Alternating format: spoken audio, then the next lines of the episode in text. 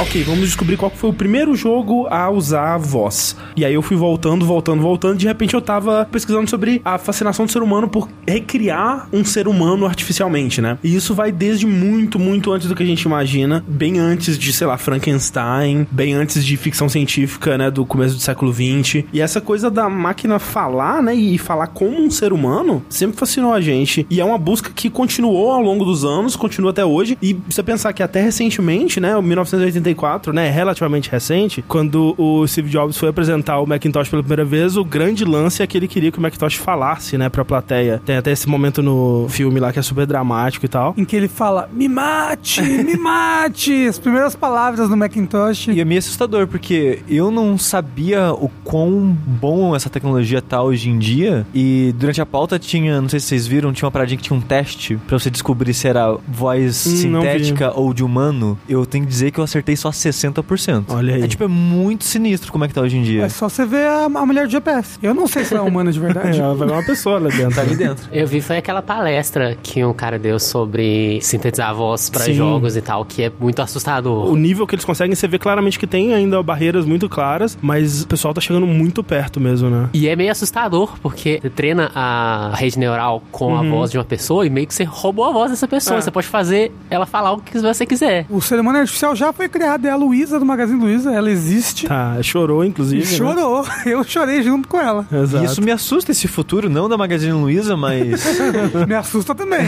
dessas vozes criadas que, tipo, você pode fazer a pessoa falar o que quiser, porque me lembra aquele. Os rostos falsos. O Sim, deepfake. deepfake. Deepfake. É. Coloca isso junto com a voz e fudeu. Mas já tem, já fizeram com o Joe Rogan, com áudio disponível dele, de podcast mesmo, já treinaram uma inteligência artificial pra fazer ele falar o que eles quiserem. assim. Caralho. Falar o mínimo possível pra não roubarem a sua voz. E a gente aqui fazendo podcast, né? Eu sou o André Campos, Eu sou Eduardo Sushi. Eu sou Rafael Kina. Eu sou a Fernanda Dias. e esse é o centésimo nono Dash Podcast no Jogabilidade.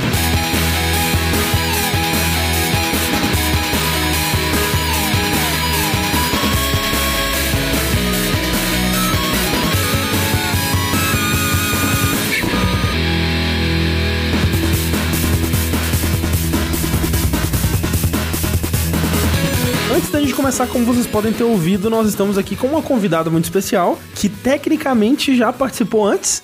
Fernanda Dias, seja muito bem-vinda. Oi.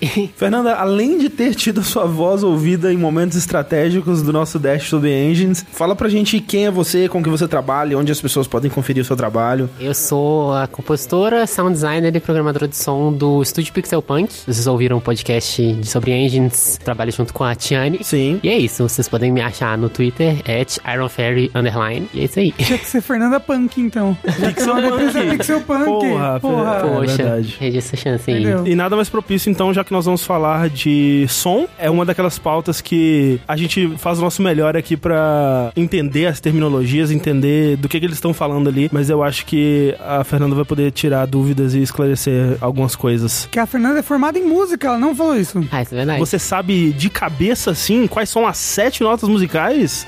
Pera aí. Ai, meu Deus. Sei. Caraca. Eu É, sou realmente formada, né? É Harvard que chama. O FM Harvard. Harvard.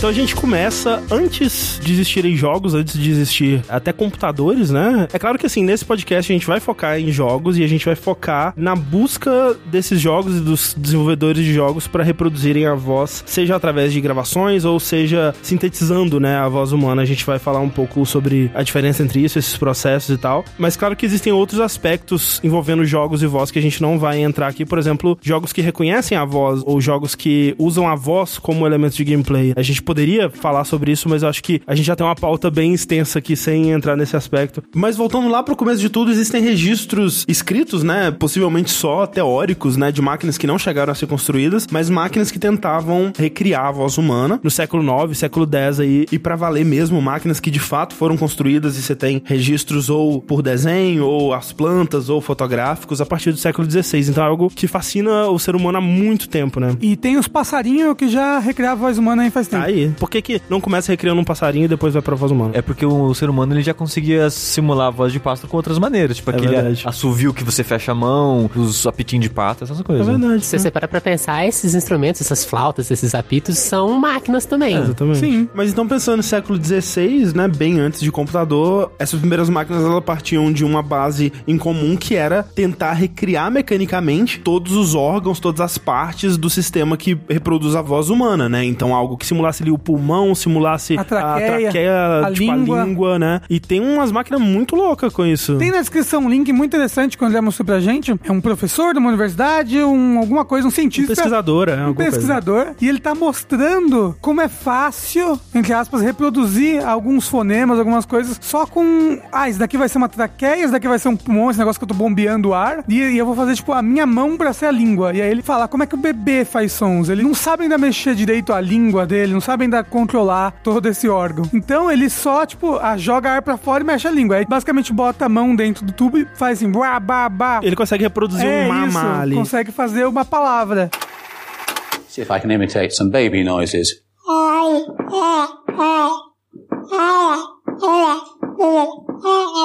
And as they practice making making sounds uh, and speech, then they shape their mouths into specific shapes. For instance,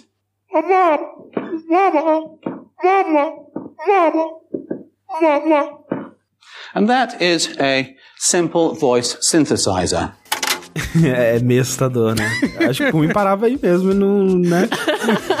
Mas olha só, essa máquina então, ela foi criada em 1928 por um sujeito chamado Richard Paget, que era um pesquisador de voz e comunicação e tal. E aí a gente avança um pouquinho mais no tempo, porque um cara chamado Homer Dudley, que vai ser muito importante nesse meio, ele cria a máquina que vai ser, digamos, o, o pai ou avô do vocoder. Que é o bisavô coder. Não, é o Volder, que foi a primeira máquina de síntese de voz que usava elementos eletrônicos ali pra reproduzir a voz, mas também ainda na base de recriar mecanicamente partes do corpo humano. Então ela é um meio termo legal entre essa primeira que a gente viu, que é totalmente analógica, e o que a gente eventualmente vai ver que vai ser totalmente digital. For example, Helen, will you have the voters say, she saw me? That sounded awfully flat. How about a little expression? Say the sentence in answer to these questions. Who saw you? She saw me. Whom did she see? She saw me. Well, did she see you or hear you? She saw me. Eu recomendo que você que tá ouvindo agora dê uma pausa, se possível, pra dar uma olhada nos links desse podcast, pra você ver a foto do Volder, pra você ter uma ideia do que a gente tá falando, porque você vê que é uma coisa muito mais sofisticada, né? A pessoa consegue modular a voz, né? Consegue dar uma entonação já pra voz. E isso numa máquina que era operada por uma pessoa que conseguia reproduzir vários fonemas. Essa pessoa era muito treinada, né? Porque era algo muito complexo ali de ser operado, mas realmente bombeando ar com os pés e mexendo nas teclas, quase como se fosse tocando um piano, ela conseguia reproduzir ali vários fonemas e criar frases, né? Era algo muito interessante, assim. Óbvio, nunca chegou a ter nenhum uso prático realmente, mas como demonstração ali da possibilidade daquilo, né? Foi muito interessante. Como estudo, né? Também. É. Esse tipo de coisa acaba dando muito insight a como gerar esses sons super complexos que o aparelho fonador humano consegue fazer. Tipo, Sim. como ele faz e como reproduzir esses É, sons. e, e a complexidade do aparelho que tinha que ser criado e o quanto rudimentar ainda era, o som fica claro, assim, que pra eventualmente chegar a ter uma máquina que conseguiria e realmente imitar a voz humana, teria que ser algo computadorizado, né? Assim, tinha que tirar o humano do processo mesmo pra fazer algo que eventualmente chegasse à perfeição, porque é muito complexo, né? Tipo, a gente não tem noção da complexidade do que a gente faz quando a gente tá falando, né? É muito louco pensando agora, saindo um pouco do assunto. A gente, como espécie, tá, sei lá, 50 anos tentando fazer uma voz sintética. Aí, eventualmente, quando alguém criar um Android, o Android não pode simplesmente ficar de boca fechada e fazer a voz. Alguém vai ter que fazer a animaçãozinha da boca, A mexendo e gesticulando de uma maneira real. É muito empenho só pra criar algo que Mas é parece que gente, né, cara? Não precisa, né? E na verdade tem que ver o que, que a pessoa quer alcançar com esse Android. Ela quer replicar completamente perfeita um corpo humano, porque se for aí realmente ela vai ter que reproduzir mecanicamente, como as máquinas antigas, um sistema controlado por inteligência artificial, mas que seja, né, o pulmão, a laringe laringe, a língua, etc, etc. Esse é um caminho. Ou então, será que ela vai querer fazer algo que pareça e soe e seja convincentemente humano, mas de uma forma mais eficiente? Porque aí realmente é só ter um emissor de som ali que gere uma voz convincentemente humana e talvez a boca ela só tenha que realmente replicar um movimento, né? Mas esse negócio de, de da animação da boca já existe já. Não, mas não perfeitinha, né? É, não existe perfeitinho, mas já existe. Em videogame, eh, o pessoal já, já bota só o áudio e aí a animação meio que sabe mais ou menos o que ele tem que fazer com a boca. Fica meio bosta, fica. Mas. Mas, mas eu digo, tipo, um Android físico, sabe? A gente vai ter que colocar todos os mecanismos de musculatura da boca. Ou não. Ou ele pode ter uma boca. De, é... Tipo a do Black Mirror. Isso. Enquanto a gente tá nessa tangente, uma outra coisa de desafio de fazer um computador falar é o que o computador vai falar. É. É. Porque você tem que ter toda uma inteligência artificial pra saber. Porque se ele ficar falando bobagem, que um ser humano não diria, Sim. você vai saber que ele é um robô por melhor que a voz dele seja. É o teste de Turing, né? Que você tem que ter uma conversa com um computador, uma conversa normal que você teria com um ser humano. Você tem que ser convencido que aquilo é um ser humano. É que nem, por exemplo, a gente vai chegar, mas o, o robô do Google que atende telefone, né? Que marca corte de cabelo pra você e fala de uma forma absurdamente, assustadoramente realística, gaguejando, pausando como uma pessoa faria e tal. So, what you're going to hear is the Google Assistant actually calling a real salon to schedule the appointment for you. Let's listen. So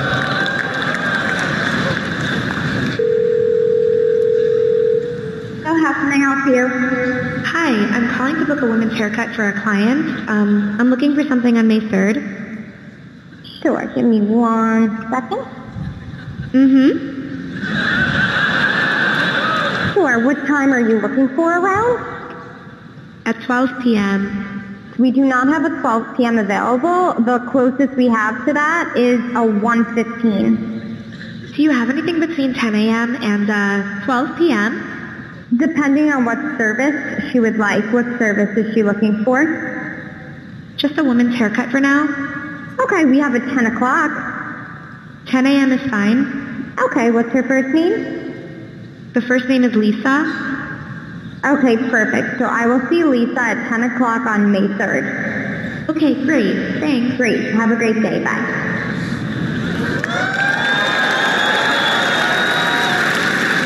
Mas ele tá fazendo algo muito específico, né? Se eu chegar lá e contar uma piada do Hermes e Renato, sabe? Ele não, ele não vai saber reagir àquilo. Mas se ele reagir, aí fudeu. Aí fudeu. Aí passou no teste, entendeu?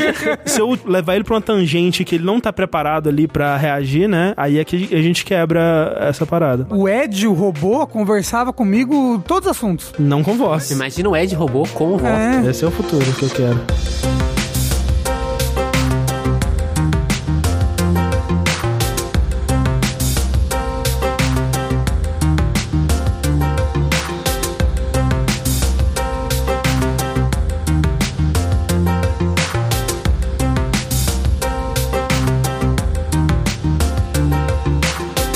Aí ao longo da década de 50 e ao longo das próximas décadas, né, quando a computação ela realmente se tornou algo, foi se percebendo que digitalizar um documento, né, um, algo que guarde uma informação X, transformar aquela informação da mídia tradicional para uma mídia digital, uma mídia na linguagem do computador, era algo muito benéfico. E começa um movimento para criar padrões e métodos, Sim. né, de digitalizar texto, imagens e eventualmente sinais analógicos também, como o som. E é uma daquelas coisas que começa como a curiosidade científica, né? Vamos fazer porque é interessante de fazer, pelo interesse de você descobrir coisas novas, né, e de explorar esse novo campo que está sendo desenvolvido, mas ele acaba se tornando muito viável porque você tem uma mídia digitalizada, ela pode ser guardada ocupando menos espaço, né? Ela, pode ser guardada de uma forma mais barata. Não em 1950. Exato, né? Eventualmente foi ter esse, Esse benefício, essa vantagem. né? né? Não, e a vantagem é que os computadores funcionam de maneira binária. Então você precisa digitalizar as coisas pro computador entendê-la melhor. O computador funciona 0 e 1. Um. O digital é isso, é 0 e 1. Um. Sim, sim. Né, o analógico, a onda, ela passa por todos os números entre 0 e 1. Um. Ou até mais, não sei. o digital, ele é absoluto. É 0, Sim, 1, sim. 1, 0, 0, 0. Então, quando você digitaliza algo, você deixa fácil, claro, pro computador entender também. É, fica claro pra entender, fica fácil de reproduzir e fica fácil de armazenar, né? De guardar e de preservar, né? Claro que, obviamente, você pode ainda perder, né? Sei lá, se você estiver no HD e ele for jogado no oceano, mas não fica tão exposto ao efeito do tempo assim quanto um livro ou uma foto, né? Isso desse movimento ter se impulsionado tanto no- nos anos 50 é em grande parte culpa de uma inovação tecnológica, que é o transistor também. Ah, sim. Que viabiliza muitas dessas tecnologias que já eram usadas com equipamentos valvulados, que eram muito grandes e que gastavam muita energia. E o transistor diminui todos esses custos de espaço, de energia, de tempo, ele trabalha muito mais rápido. E aí eu acho que essa revolução ela já tinha essa motivação e vem essa inovação tecnológica que viabiliza muita parte disso junto Uhum. com as mídias magnéticas e tudo mais. O, o transistor é uma chavinha que faz 0 e 1. Isso. Porque ela é minúscula. É, e foi ficando cada vez menor, imagino, né? É, hoje tem transistor da ordem de nanômetros. É. Na época era centímetros. É, Era, um- era uma coisinha Era um ali que você podia ver. Quando eu estudei, né, na faculdade, a gente vê só as imagenzinhas assim, vê os nanotransistor lá, que é. Aí parece um homenzinho, esse é um transistor, esse sou eu, se tivesse sido diminuído pela minha esposa e pelos meus filhos. só que assim, esses de centímetro eu tenho curiosidade de ver assim. Querida, encolhi a tecnologia.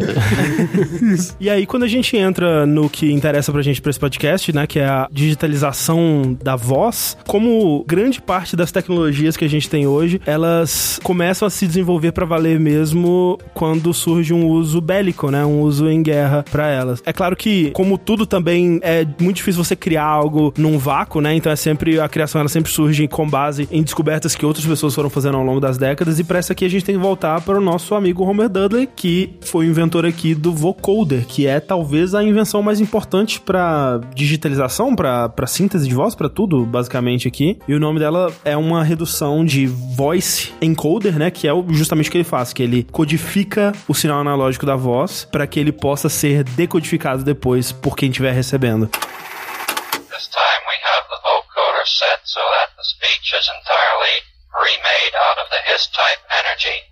Sister Susie sells seashells down by the seashore. Sister Susie sells seashells down by the seashore. Ele trabalhou nisso durante a década de 30 inteira, basicamente. E na Segunda Guerra, que foi a, a primeira grande guerra e que dependeu muito de comunicação a grandes distâncias, né? E comunicação por telefone e rádio e tudo mais. Ficou muito em voga também espionar a comunicação do seu adversário, né? E as pessoas começaram a desenvolver maneiras de impedir que isso acontecesse. Em voga, parece que era moda. Ai, gente, você viu a última moda do. Como é que é o nome da máquina? Enigma. Do Enigma. Ai, amei. Exato. E uma das tecnologias que eles criaram nessa época é algo que foi desconfidencializado, digamos, bem recentemente, que é uma máquina chamada Sig Sally. Um computador absurdamente gigantesco, assim, mais gigantesco do que os que você tá acostumado a ver nessas fotos aí. Ele ocupava meio que um andar de um prédio inteiro, era uma coisa de 200 metros quadrados, assim, precisava ter ar-condicionado pra parada funcionar, senão superaquecia. Tinha porta pra entrar lá dentro desse negócio? Porque se for fazer manutenção, você tem que andar lá dentro do negócio. É, é uma, é uma sala, né? E cheia de terminais e coisas Não, é porque, tipo, não era tipo um gabinete gigante. É.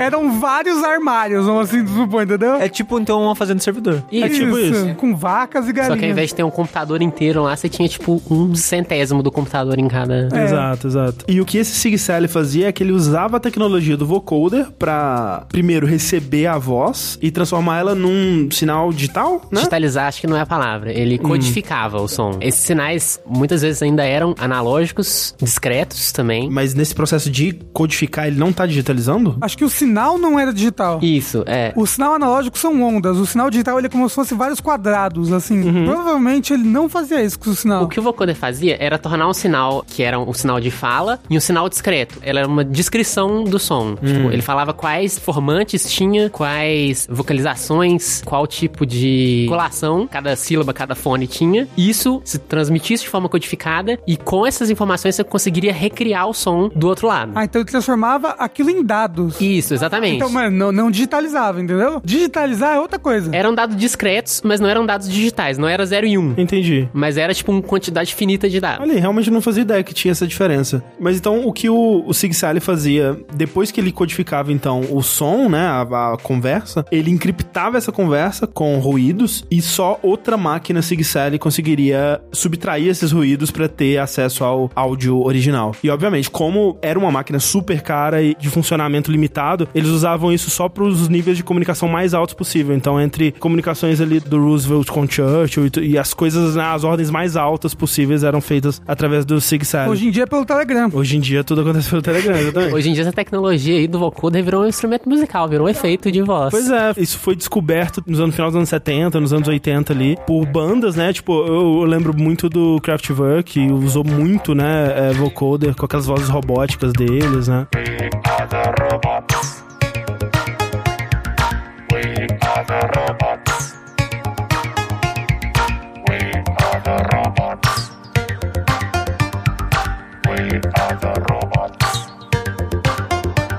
Você já trabalhou com vocoder, Fernanda? Então, eu tô fazendo uns experimentos pro jogo que eu tô fazendo, o Sound Design. O Unsighted? O Unsighted, mas tá na fase conceitual ainda. Sei. Tô bolando um sistema que talvez vá usar. Deve ser interessante mexer com isso. Hoje em dia, eu imagino que tenha de fácil acesso a esse tipo de coisa. Tem, é um, você baixa no computador, não precisa de um, de um andar prédio, não. Deve rodar em qualquer coisa hoje em dia aí. E eu acho que esse foi o que deu um, um pontapé ao fascínio da cultura pop, né? E das pessoas pela voz robótica, porque depois disso, meio que se tornou associado à tecnologia esse tipo de voz, né? Quando você ia representar em, em ficção científica ou fosse mostrar algum computador falando, ou um robô, alguma coisa assim, ele sempre tinha essa voz, né? Ele fala desse jeito. Exato. Eu sou um robô. Que vem aí desde, sei lá, Doctor Who, né? Os Daleks, eles tinham essa voz. Seek, locate, exterminate.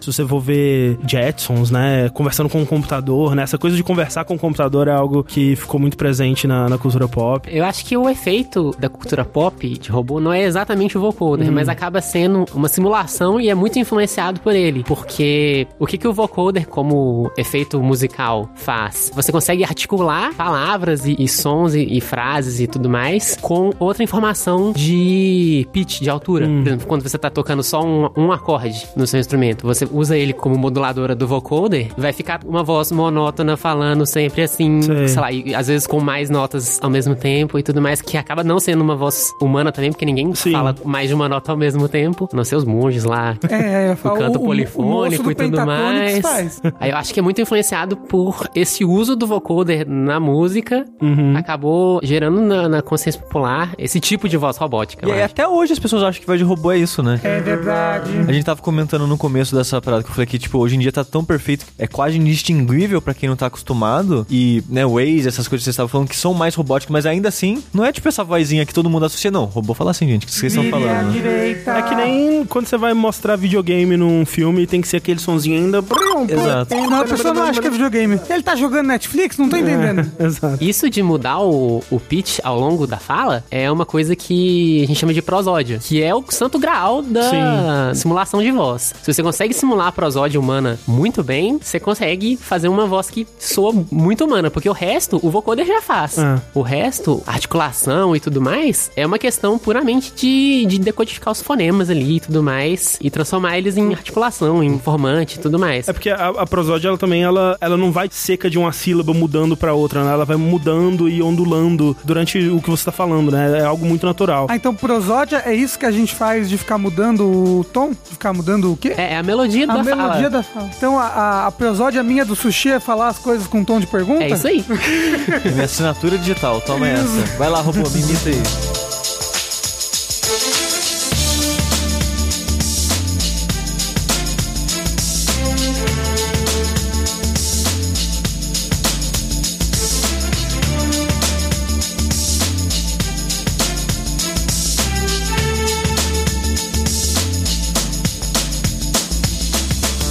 Mas então a gente falou um pouco da história da síntese de voz e da digitalização de voz também, mas qual que é exatamente a diferença entre os dois? Uma voz sintetizada seria uma voz fake? Uma voz que é algo que foi dito por um computador? Seria isso? Sintetizar é fazer. É, mas no caso do zero, né? Você não pega um banco de dados de alguém falando e muda as ordens das sílabas pra formar uma palavra, né? Você usa desde o zero já sinal digital totalmente sintético. Eu acho que a diferença é que uma voz sintetizada, ela pode dizer qualquer coisa que você quiser. Ou o que eles usam como diferença hoje em dia, pelo menos. É porque, tipo, se você for ver essas vozes do Waze, ela não é feita do zero. Não é, ela é uma feita com base de uma né, gravação, que é. grava É, lá. mas é considerado voz sintetizada aquela? Eu diria que sim. É aquilo, a barreira de considerar uma coisa sintetizada ou não, não é uma barreira tão hard assim. Especialmente que hoje, você reproduzir uma gravação com pedacinhos fora de ordem e tudo mais, tem alguns métodos de síntese, sei lá, você pega síntese granular. É isso. Reproduzir sons pequenininhos fora de ordem. É tipo aquele vídeo daquele moço que morreu, o Marcelo Rezende, em que ele falava uns impropérios. Não, isso é montagem que Ah, chama. monta- Rafa. Era YouTube Poop, né? Que Isso. chama. E o áudio digitalizado seria o que então? É quando você transforma o áudio em é, informação binária. Se é uma informação digital, uma informação de zeros e uns. É, e tem vários jeitos de fazer isso. O jeito acho que mais usado desde sempre acho que é o PCM, que é, É. o Postcode Modulation. Que é mega antigo, né? Eu fui ver É que tipo, mega é- antigo, foi é. inventado nos anos 30, sei lá, uma coisa muito doida. E foi um negócio que demorou pra ter tecnologia pra fazer em larga escala, assim. Uhum. Tipo, você gravar um, um CD inteiro. Nem tinha CD, né? Sim, pois é. É, eu tava vendo que, por exemplo, quando você vê, ah, se vou gravar aqui um Wave no meu computador, aquele 44.100, né? hertz, Isso, né? sim. Isso é a frequência com que ele vai registrar a informação daquele áudio analógico, é isso? Isso, exatamente. O áudio digital, o PCM especificamente, que é o, acho que o padrão mais usado, ele faz ex- exatamente isso. Você pega um som analógico e faz amostras dele de tempo em tempo. Uhum. E aí essa frequência de amostragem é de quanto em quanto tempo ele faz. 44.100 Hz, quer dizer que ele faz isso 44.100 vezes por segundo. Caraca. Isso seria considerado tipo uma qualidade de CD ou. Isso, essa é a qualidade do CD. Uhum. Você pega o nível que o som tá e grava isso em um número binário. Se você tem 8 bits, vai de 0 a 256. Como a Fernanda falou, demorou muito pra isso ser barato o suficiente pra ser usado, Sim, na verdade. sim, sim. Às vezes a, a gente tem tecnologias surpreendentes hoje em dia, só que custa tanto pra fazer que a gente só vai usar de verdade daqui a 50 anos, quando for barato. Que foi meio que o que aconteceu aqui, né? Porque essas tecnologias já existiam, né, ali nos anos 50, anos 60, mas elas só foram chegar na mão dos consumidores mesmo no final dos anos 70, começo dos anos 80 mesmo, assim, né? Por exemplo, para digitalizar o áudio, um dos limitadores é que precisa de muito espaço, né, para você guardar esse áudio e poder usar ele para alguma coisa. Para sintetizar a voz também era muito caro, né? Requeria poder de processamento e tecnologias que não eram acessíveis a todo mundo, né? Antes da gente ter processamento e qualidade suficiente pra gente ter de voz que hoje em dia a gente chama dos assistentes, né? Que tem a Siri, tem a Cortana, tem Alexa, essas coisas todas aí. Durante muitos anos, né? Quando essa tecnologia se tornou mais acessível, ela foi usada pra auxiliar pessoas com deficiência visual, pra servir como uma voz substituta, né? Ficaram famosos por isso Stephen Hawking, o Roger Ebert no final da vida dele e tal. E é meio que assim que a gente chega nos jogos, né? Porque no final dos anos 70, provavelmente 79, uma empresa com um chip de sintetização de voz visitou a Stern Electronics, que era uma empresa que desenvolvia principalmente máquinas de pinball, mas que estava tentando entrar ali no mercado de arcades. A empresa, no caso, estava desenvolvendo um jogo chamado Berserk, que foi sair em 1980. Que não era baseado no mangá, que talvez não existisse Não existia Não existia. O mangá é baseado no jogo. Poucas pessoas sabem, mas é verdade. O Berserk, ele é um jogo super importante por vários outros motivos, né? Ele é uma das sementinhas ali dos dual stick shooters. Ele mesmo é só uma alavanca, mas ele inspirou muito o Robotron 2048, que ele não foi o primeiro, né? Mas foi o jogo que popularizou jogos de dois analógicos, de duas alavancas. Mas o que fez o Berserk se destacar mesmo na época foi o uso que ele fez do som, né? Porque eles tiveram acesso a esse tipo de sintetizar voz que permitia até 20 palavras, né? Eles escolheram 20 palavras que eles queriam que o jogo fosse capaz de dizer, sintetizaram essas palavras previamente e inseriram isso no jogo. Eu não sei realmente como que se dá o- a parte física disso, se era um chip que tava junto da placa, é difícil dizer. Mas é legal que eles usam essas 20 palavras pra formar frases, né? Então, É. tipo, são palavras avulsas, tipo kill, stage, boss, sei lá, coisas do tipo. Human, né? É, e vai formando frases, tipo, kill the humans ou coisa do tipo, Sim, assim. sim. sabe? E é interessante o jeito que eles usam, né? Porque você não tinha recurso suficiente pra usar isso pra um diálogo, por exemplo, mas você tinha pra usar como provocações ao jogador. E é isso que eles faziam, né? Enquanto você enfrentava os inimigos que eram robôs, né? Então esse lance da voz encaixou muito bem aqui. Eles gritavam comandos, né? Tipo, alerta de intruso, o humanoide não pode escapar, atirem nele, matem ele, essas coisas.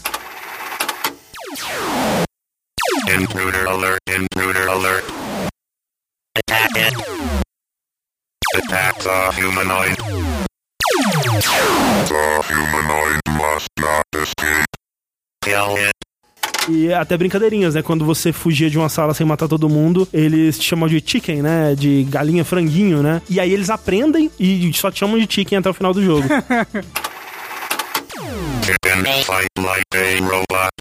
um uso muito, muito interessante, muito criativo pra limitação, né, de apenas 20 palavras. E era algo que destacava muito na época, porque não foi a primeira máquina a ter voz, né? A gente vai falar mais do que é considerada a primeira de todas, mas chamou muita atenção, especialmente por um, um outro aspecto que eles usavam que era muito legal, que era quando eles fizeram todas as frases que eles queriam usar como provocações ao jogador durante o jogo, eles viram que eles tinham mais espaço para algumas palavras e eles colocaram pra máquina, enquanto ela tá no idle ali, no stand-by, tocando aquele demo, né, do jogo, apresentação enquanto ninguém vai jogar, ela fala aleatoriamente moeda no bolso detectada, né? Coins in pocket. A pessoa tava passando na frente e a máquina fala isso e ela, tipo, ué, como é que ela sabe, né? Tinha casos dos jogadores, realmente, nossa, como assim? Ela tem um detector de moeda? Será que é uma coisa de que detecta metal, sabe? E era só uma coisa aleatória que a máquina falava e que deu muito certo, né? Se você pensar num, num salão de arcade, assim, de fliperama, a máquina ela tem que te chamar a atenção de alguma forma, né? Ela tem que se destacar. E uma máquina que falava com o jogador era muito chamativo. Uma máquina que se dirigia ao potencial jogador. Provocando ele, né? Provocando Chamando ele, ele. pra jogar. Aí você vai jogar te chama de franguinho. É. Isso, assim, quando a gente fala de primeiras coisas, é sempre bom dizer que é muito difícil identificar qual foi a primeira vez que algo foi feito na indústria, porque sempre tem alguém, né, num canto escuro que talvez tenha feito isso antes, ou um arcade que foi comercial, mas que não foi muito bem e, sei lá, vendeu cinco máquinas e ninguém mais lembra, não tem registro, né? Mas o que provavelmente é o primeiro caso de voz num jogo de arcade, voz digitalizada nesse caso, é um jogo japonês chamado Stratovox, que também saiu em 1980. Ele não era voz sintetizada, né? Eram vozes que eram gravadas. Samplezinho. É, samplezinhos ali de alguém falando, realmente falando numa qualidade que é impossível de se identificar. Se alguém não te disser o que, que a máquina tá falando, você não identifica, porque é uma voz muito comprimida, uma qualidade muito baixa. Mas ele é um jogo meio Space Invaders, assim, e à medida que você vai derrotando os inimigos, vem vindo comentário assim de socorro e bom trabalho, esse tipo de coisa. Ó, presta atenção. Help me. E very good. Mas essa máquina realmente ela não fez muito sucesso. Provavelmente porque um clonezinho de Space Invaders, Space Invaders já tinha passado a febre dele em 1980. E a voz não foi suficiente pra chamar atenção. E aí a gente vai para computadores domésticos, né? A gente vai para apenas um ano depois de 81 com Castle Wolfenstein. Não é o jogo 3D, não é o jogo de tiro em primeira pessoa da id Software, né? É um jogo desenvolvido pelo Silas Warner, que é um cara que ele desenvolveu algumas poucas coisas, mas ele foi um grande pioneiro, especialmente na parte de tecnologia também na época. Também é um jogo muito importante por outros motivos. Dá pra dizer que ele é um dos primeiros jogos a, a ter stealth, né? Alguns anos antes de- do primeiro Metal Gear de MSX. E ele é naquela mesma ideia do Wolfenstein 3D, né? De você estar num castelo nazista e você tem que escapar de alguma forma. Só que ele te dava mais opções, né? Ele tinha mecânicas de você roubar o uniforme dos guardas e passar desapercebido por guardas daquela patente que você estava vestindo. Você tinha como chegar por trás de um guarda e apontar a arma pra ele e ele se render. É um jogo bem elaborado pra época, além de, obviamente, ter sido a inspiração pro Wolfenstein 3D, que não tem nenhuma relação direta das mesmas pessoas em nada. Eles só pediram os direitos de usar o mesmo nome. O lance é que ele saiu inicialmente pra Apple II e o Apple II ele tinha uma entrada pra fita cassete, né? Um tocador, um gravador, sei lá, que poderia ser usado tanto pra som quanto pra Dado. dados, né? Que tinha muitos jogos e programas que rodavam direto de fita magnética. Fita cassete, fita magnética é analógico, certo? Uhum. Mas você consegue armazenar dados digital Sim. nas fitas. Eu não sei como é que funciona. Você armazena zeros e uns, aí a máquina lê aquilo. Sim. É igual CD. CD são pontinhos e tracinhos, tipo código Morse, mas no final das contas a máquina consegue ler como binário aquilo. Você prensa o CD, ele é prensado, né? Aí ele prensa com vários dentinhos. Onde é fundo, ele lê como um zero. Onde é alto, ele lê como um. Algo tipo assim. Tem, tem várias tecnologias de, de, de o produção. queimado, né, também. É. O que a gente faz em casa, ele queima, né? E faz. Vai, vai É bem. engraçado que dá pra ouvir uma fita cassete com dados digitais e ela fica tipo.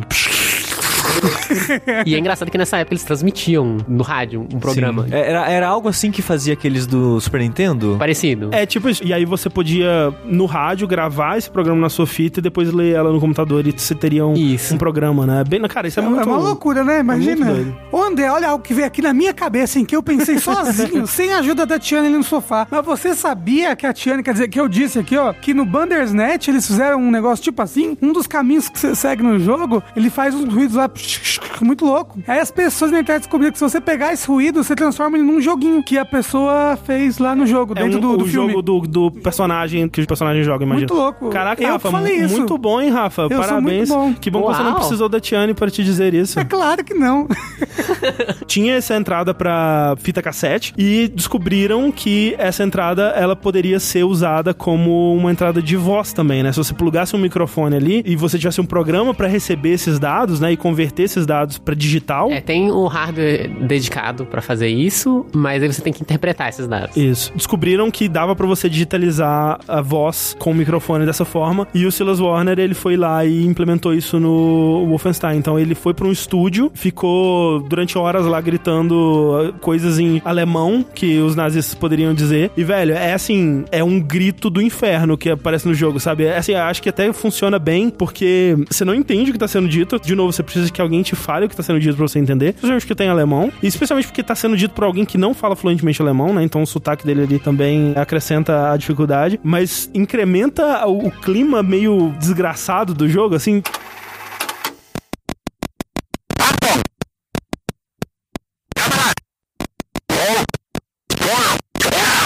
Imagina se você não soubesse que o jogo tinha isso, o susto que devia dar o computador falando com você. Porque tem que lembrar que o Apple II ele não tinha caixinha de som, né? Ele não tinha kit multimídia, né? Ele tinha aquele speaker, Speaker. né? Aquele som que sai de dentro do seu gabinete, né? Tipo, Quando liga o pi. É, que só faz bip normalmente. né? Exato, né? Que no- nos jogos de DOS era muito usado. Ele tá usando aquilo, né? Ele tá clicando aquilo numa frequência e de uma forma específica pra reproduzir uma voz, sabe? É tipo muito doido isso. Você sabe o que que é muito doido que lembra quase tipo isso? Recentemente tem uns jogos no Switch que eles vibram e fazem música no seu controle com a vibração Hum. e me dá um susto de vez em quando, assim, quando o jogo faz isso.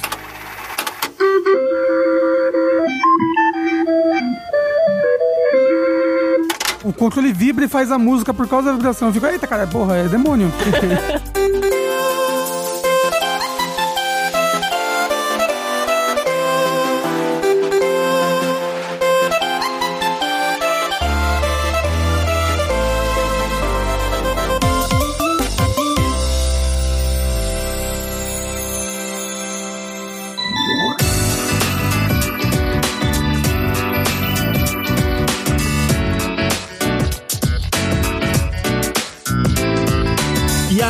nós temos então agora mais um salto, que é o primeiro caso de uma voz num console doméstico. E esse acho que dá pra dizer com quase 100% de certeza que foi o primeiro mesmo, que foi o IntelliVoice, né? O IntelliVoice, ele é um, um sintetizador de voz feito pro Intellivision. Uhum. E o, o interessante dele é que ele dava suporte de voz pra alguns jogos. Em poucos jogos, né? Poucos jogos, não deu muito tipo, certo. Acho que uns cinco jogos só fizeram uso dele. Era uma expansão que você encaixava. Tipo um Sega CD, assim. Isso, exatamente. Tipo um Sega CD. E você colocava o cartucho no IntelliVoice. Uhum. Esse cartucho, que normalmente até funcionava sem o IntelliVoice Uhum. também, ele falava algumas coisas durante o jogo e tudo mais. Mattel Electronics presents B-17 Bomber. Era muito usado pra essas taunts também, pra essas Sim. provocar o jogador, chamar ele de ruim quando ele perde. É, um dos jogos que saíram é um jogo chamado Bomb Squad, que era um jogo de desarmar bombas, né? E aí, enquanto você tá desarmando bomba, assim, vem um- uma voz falando: Ah, será que nós vamos conseguir? Agora você precisa desativar isso. They'll never do it in time. The code, the code, figure out the code. It won't be easy. Cut this out. check this third, this first. Muito rudimentar, mas impressionante ele conseguia dar entonação quando era uma pergunta, por exemplo, Uhum. ou quando era uma voz mais sinistra, assim, você conseguia ver que a intenção tava lá. Pra as pessoas saberem, isso é em 1982. É. Então, né, é algo bem rudimentar, bem antigo. Sim, pra quem não conhece, o Intellivision ele foi um, um console que ele foi concorrente do Atari 2600, né? Então ele, ele é um pouquinho mais bonito que o Atari 2600, mas é mais ou menos daquele nível gráfico ali, né? Então você pensar que um console dessa capacidade técnica e dessa época tava falando com o jogador, né? Mas infelizmente, assim, não chamou tanta atenção, né? Não foi um acessório que deu muito certo. Não sei se é porque ele era muito caro ou porque, né, o uso da voz mesmo era mais um gimmickzinho do que algo que realmente fazia diferença, né? No, no que você tava jogando. E assim, a gente já vê no futuro que nenhum desses negócios que você pega e pluga um bagulho É. no seu console dá certo. É verdade. Nunca. E sem contar também que os jogos dessa época já mal rodavam. É. Aí você tinha que colocar uma coisa no seu jogo pra fazer a interface com esse acessório acessório e tudo mais, se ele estiver presente, você tá perdendo espaço de programação ali. É, pros que- desenvolvedores deve ser uma dor de cabeça absurda, realmente. É. E aí você tem que fazer isso pra vários outros acessórios, você tem que escolher um acessório pra você usar, na maioria das E vezes. vale dizer também que cada cartucho ele vinha com o número X e as palavras específicas, as frases específicas que ele saberia dizer, né? Não era aquele nível de sintetizador de voz que você consegue fazer o computador dizer o que você quer que ele diga, né? Então, dependia de cada jogo mesmo o, o que o IntelliVoice seria capaz de dizer. A partir daí surgiram vários outros, seja em software ou seja com hardware, né? Computadores domésticos da época, né? O Commodore 64 e outros, né? Eles tinham acessórios que você plugava e, e conseguia trazer essas funcionalidades de sintetizar vozes. O Commodore 64 ele tinha o SAM, que é o Software Automatic Mouth, e não é o mesmo SAM do, da Microsoft Sim. SAM, que é só o nome do robô que eles chamaram, e que ele era um sintetizador de voz completamente de software. Ele não precisava de, de acessório nenhum, além do leitor de disco, que, que ele vinha num, num disquete, você tinha que ter o leitor de disquete. Você digitava as coisas e ele, ele falava qualquer palavra que você digitasse.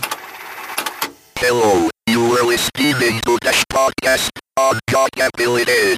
Às vezes não certo. Sim, porque idiomas eles têm muito essa coisa de exceções, né? Uma mesma estrutura de palavra ela vai ser dita de forma diferente, dependendo, sei lá, da origem dela, talvez, né? Sim, porque a, a gente tem, ah, sei lá, palavras de três sílabas serão sempre oxítonas, É, mas não. mas nem sempre, Nem é. sempre. Eu, eu chutei coisas, viu? É, não, eu não sei se é palavras isso. de três sílabas vão ser Mas, mas sim, é que nem o X, né? Ah, aqui nesse caso ele vai ser lido como Z, aqui ele vai ser lido como S, aqui ele vai ser lido como X Sim. mesmo, sabe? É muito difícil, né? Você ensinar todas essas Tipo, exceções. Escreve Cthulhu pra você ver se a máquina não explode imediatamente. Imediatamente. Tem um vídeo que eu assisti que o cara tenta fazer os computadores todos falarem Hermione Granger. Sim, do Harry do Potter. Harry Potter. E já é uma palavra difícil de falar. Eu, eu já tenho dificuldade de falar ela. Imagina um computador que não sabe todos nenhuma dessas regras. Hermi One, porque ele é Hermi Oni. One. ou Ah. Eles ficam com dificuldade. Eu chamo de amor da minha vida só.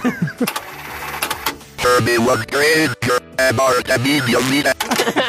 Nesse caso, quando era feito 100% em software, ele consumia todo o poder de processamento, né? Ele até piscava a tela porque até a parte de processamento de vídeo estava sendo usada para sintetizar a voz. E aí, quando voltava, ele dizia alguma coisa. Então, não daria para fazer dentro de um jogo, por exemplo, né? Os que usavam em jogos, eles tinham o hardware separado para poder fazer isso. Pois é, ou eles tinham hardware separado, ou eles não faziam essa síntese mesmo. Era tipo, eles estavam lendo um. Lendo, um é. sample e já tava no, no disco. E mesmo assim, esses jogos da época, quando eles tinham algum sample, quando tinha alguma voz, alguma coisa mais complicada assim, geralmente era tipo quando você morria, que aí o Sim. jogo parava,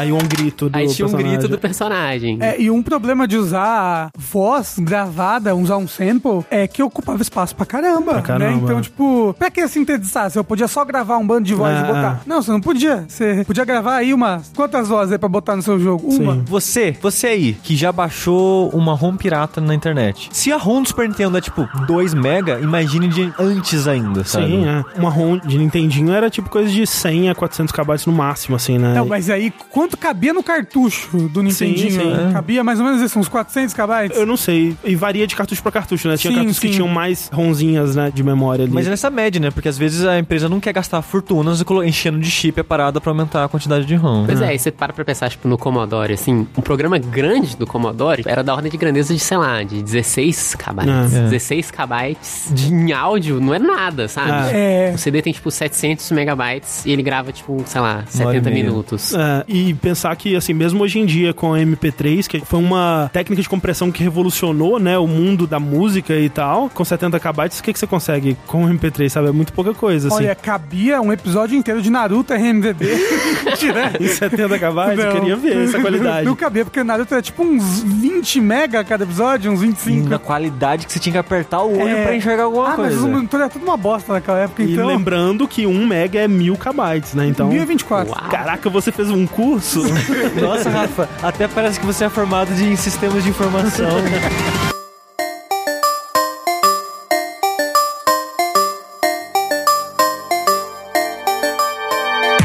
Commence operation! You think you can defeat the master? The last Metroid is in captivity.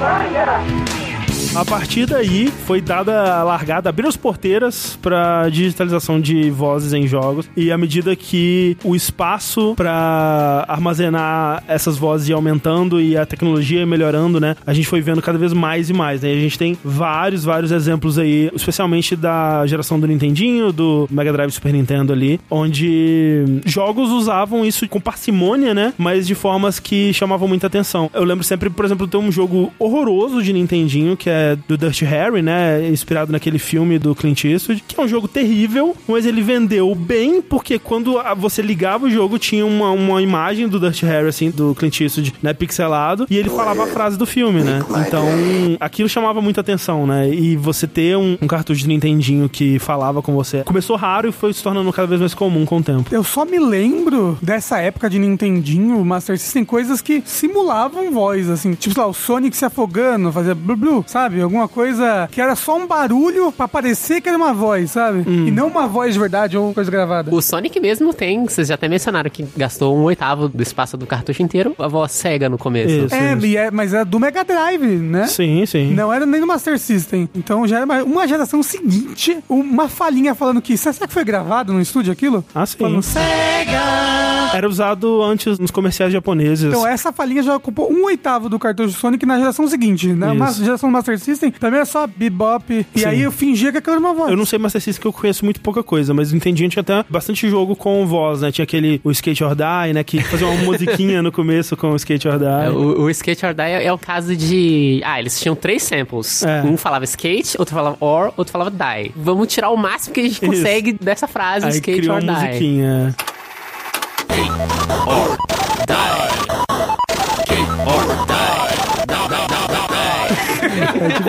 O Famicom tinha um microfone, não tinha? O Famicom tinha no, No no Play controle, 2. né? controle, né? E aí até usava em alguns jogos. Alguns esse jogos usavam. é. Tanto o Famicom quanto o Nintendinho, eles têm um canal dedicado pra fazer coisas tipo isso. É reprodução de samples. É o canal do DPCM, que é bem limitado. Uhum, é, um, é um DPCM de um bit ali. O som nem sempre é muito Sei. cristalino. Sim, claro. Mas o chip do Famicom de som, no geral, era melhor do que o do Nintendinho, não era? Peraí. Não, calma. Não, é o mesmo chip. É? É. Mas por que, que as músicas que são Aí a boas no gente entra em outra. Tem toda é. a questão de chips adicionais que o Famicom tinha suporte, e geralmente era no cartucho ou no Disk System. É, é principalmente no Disk System, a parada do Castlevania que você deve estar pensando. É, Não, o do Zelda. Castlevania não é do Disk System, Não o é Castlevania é um Disk chip, System, do é chip. cartucho, é o VRC6, que ele adiciona três canais. Fica mais legal o som. Sim, sim, sim. Na geração do Super Nintendo a gente foi vendo mais. né? Tipo, Mega Drive, um dos primeiros que eu lembro de ver um jogo falando assim comigo foi o Altered Beast, né? Rise from your grave. E assim, até jogos de beat'em up, jogos de luta, assim, sempre tinham samplezinhos de voz, seja só um grito, né? Por exemplo, no Golden Axe tem uma coisa curiosa, inclusive, que vários dos gritos do jogo são tirados de filmes da época, assim, tipo Rambo, Conan. Ah, é?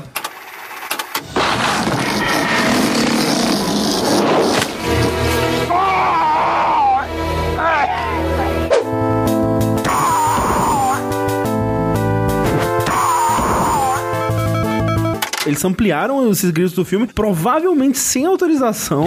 e eu acho que nunca deu ruim, até porque os gritos eles são tão distorcidos e, e de baixa qualidade, né? Que até, tipo, quando eu era criança eu achava que talvez fosse só um ruído, assim.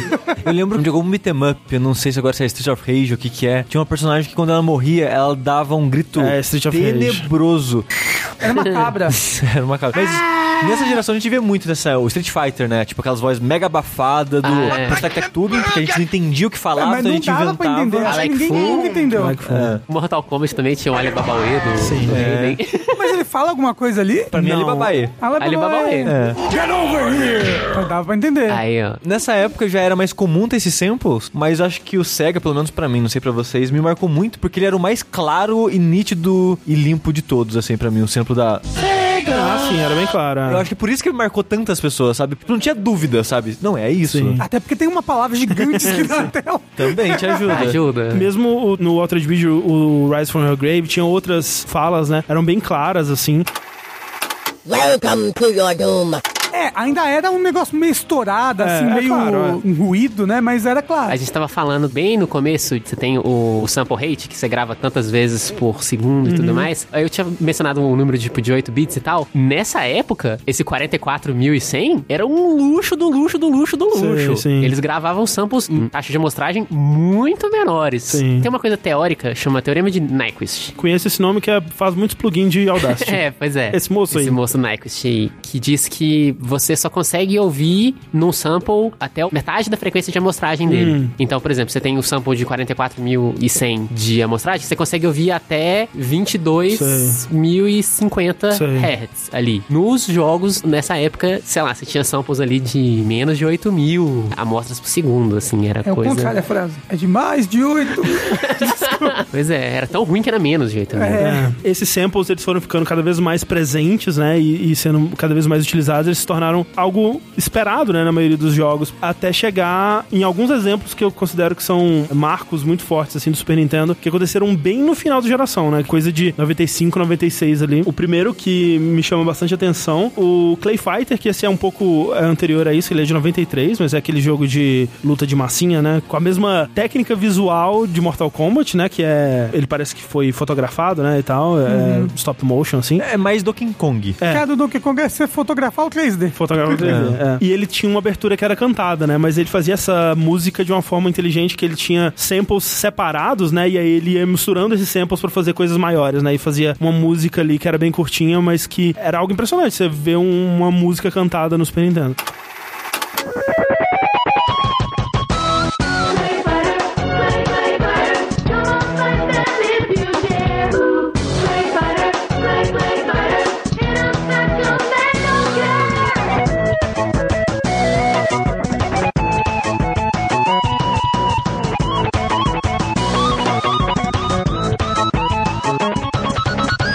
A gente tava falando das limitações de armazenamento e tudo mais. Aí você vê que o tamanho da memória ROM de um cartucho Super Nintendo, sei lá, é 2 mega, 4 Hum. mega pros maiores e tudo mais. Mas a memória de áudio, a quantidade de, de áudio que ele consegue processar ao mesmo tempo, é 64 KB só, que é a memória do coprocessador de áudio dele, o SPC 700. Aí você tem que fazer muitos malabarismos pra tocar coisas Hum. maiores do que 64. Não é voz, né? Mas as trilhas de Donkey Kong, o que eles conseguiam fazer ali era, era mágica, né? É, o David Wise. Ídolo. Ídolo.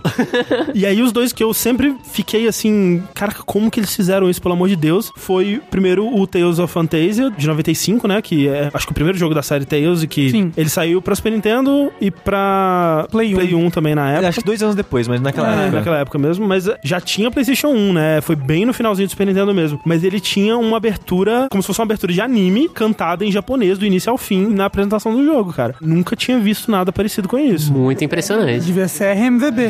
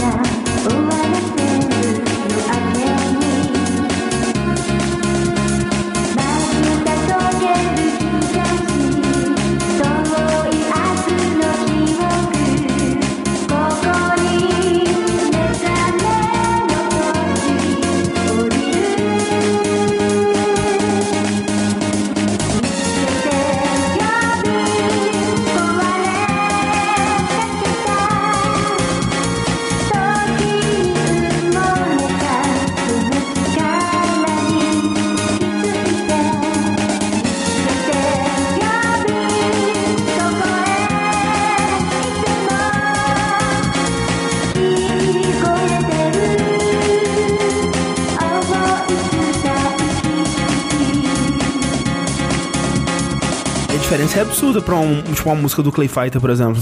Que aqui, obviamente, o áudio ele é abafado ainda, né? Não é aquela qualidade maravilhosa de CD, obviamente, mas não tem mais aquela distorção que a gente viu em quase todos os samples que a gente tocou até agora. E você não consegue ver onde termina o sample, né? Parece que a, a, a voz inteira é um samplezão gigante de um minuto, sei lá, sabe? Mas, mas é engraçado que, tipo, esse caso e o próximo que o André vai citar são impressionantes porque eles estão presentes no Super Nintendo. Mas nessa época já era 95, 96. Tipo, o PlayStation Não, já exato, tava lá, as coisas já estavam acontecendo.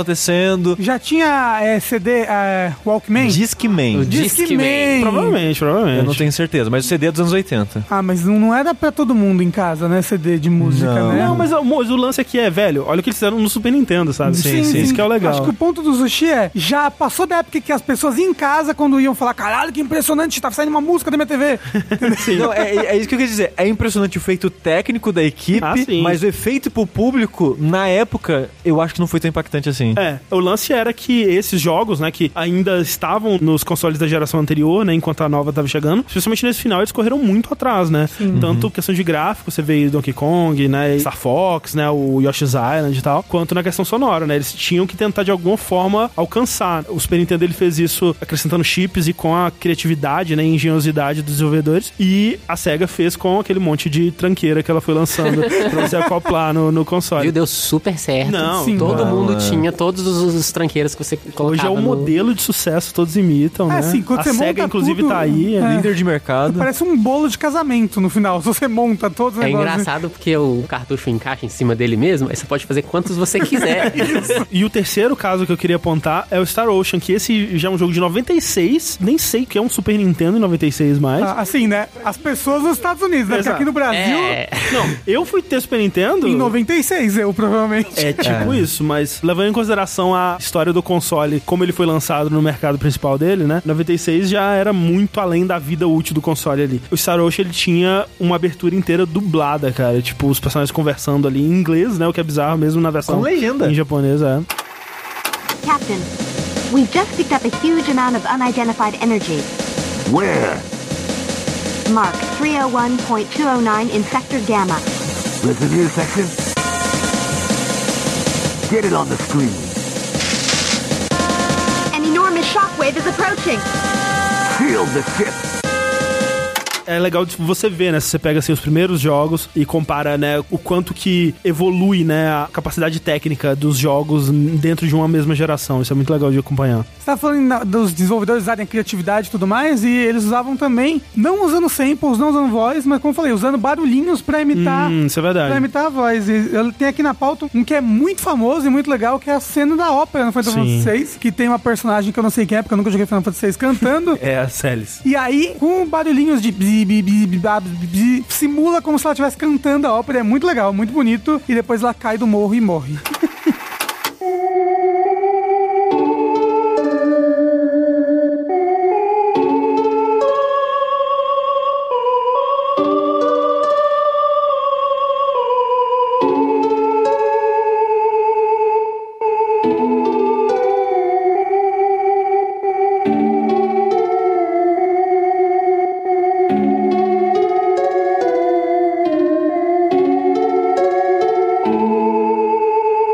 Mas é legal porque só funciona, pra mim, só funciona porque tá escrito embaixo. E você lê junto e uma coisa completa a outra. É tipo, olha o Rivaldo sai desse lago, É isso aí. mãe na guardente no meio É desse exatamente lago. isso. É. Tipo, você é induzido a acreditar que tá É. sendo dito aquilo, né? Mas mesmo assim, é crível pra você. E é um Sim. momento que acaba sendo dramático e emocionante, sabe? É muito legal. Sim. Mas o que eu acho que esse tipo de coisa acaba acertando muito, que é aquela coisa que é difícil de fazer no sintetizador de voz, que é a prosódia. O que eles fazem ali é só a prosódia, sem as articulações, sem os formantes, sem tudo mais. É só as entonações, É né? só a entonação que ele faz. Eu não sei exatamente como funciona a parte psicológica disso e tudo mais, mas o que eu imagino que seja que, sei lá, como já tem uma coisa muito. que soa muito humana ali já, o seu cérebro, ah, o resto é só detalhe. Sim, exato. Mas é engraçado, por exemplo, agora vindo aqui pra cá mesmo, pra 2010 e tanto aí. 2010, olha aqui. 2010 e tanto. Ok, tamo aí. Esse é, o É. ano que a gente tá. Não, pra essa década Ok, aí, que ok. eu não sei quando é que foi. Mas o Undertale, por exemplo, ele usa só os barulhinhos, Ah, só que ele usa os barulhinhos pra dar personalidade.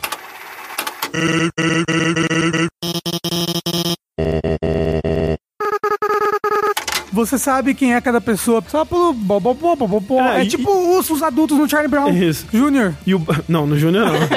o tom do barulhinho, ele te informa sobre a personalidade do personagem também, né? Então é uma forma criativa de você contornar, de você ter uma voz sem ter a voz mesmo, né? O Animal Crossing, eu acho que faz isso muito, muito, muito bem também. É eu gosto muito das vozinhas do Animal Crossing e tal. E tem as músicas cantadas também no Animal Crossing, do, É. do As KK músicas do, Slider. e do Ca- o Capa não canta. Não, não, não. O Capa é quem te leva de barco. Isso.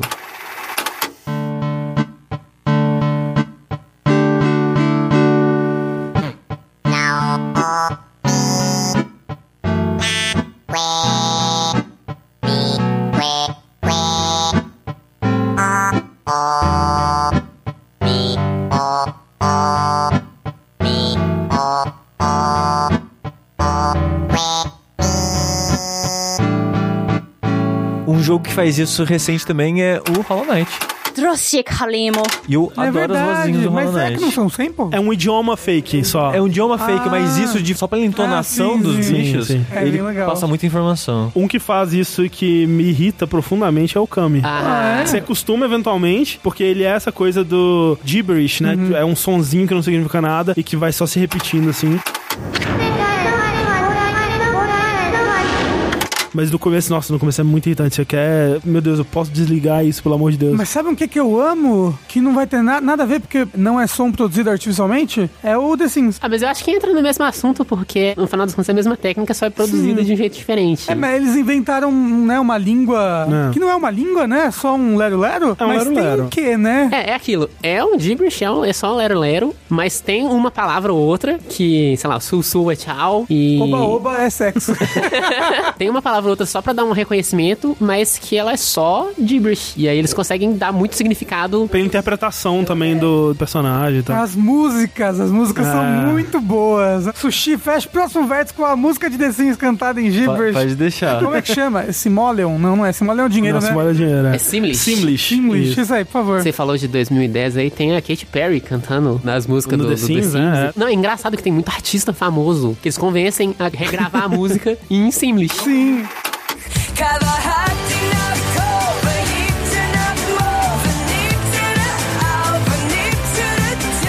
É ela cantando no idioma do The Sims. É, é a Katy Perry de verdade cantando em Caralho, Simlish. É que que, legal. nem, é que nem quando a Avril Lavigne cantou em português. A Girlfriend. Ela cantou? O mundo, né, cara? Desce tipo pagode É japonês. muito horrível.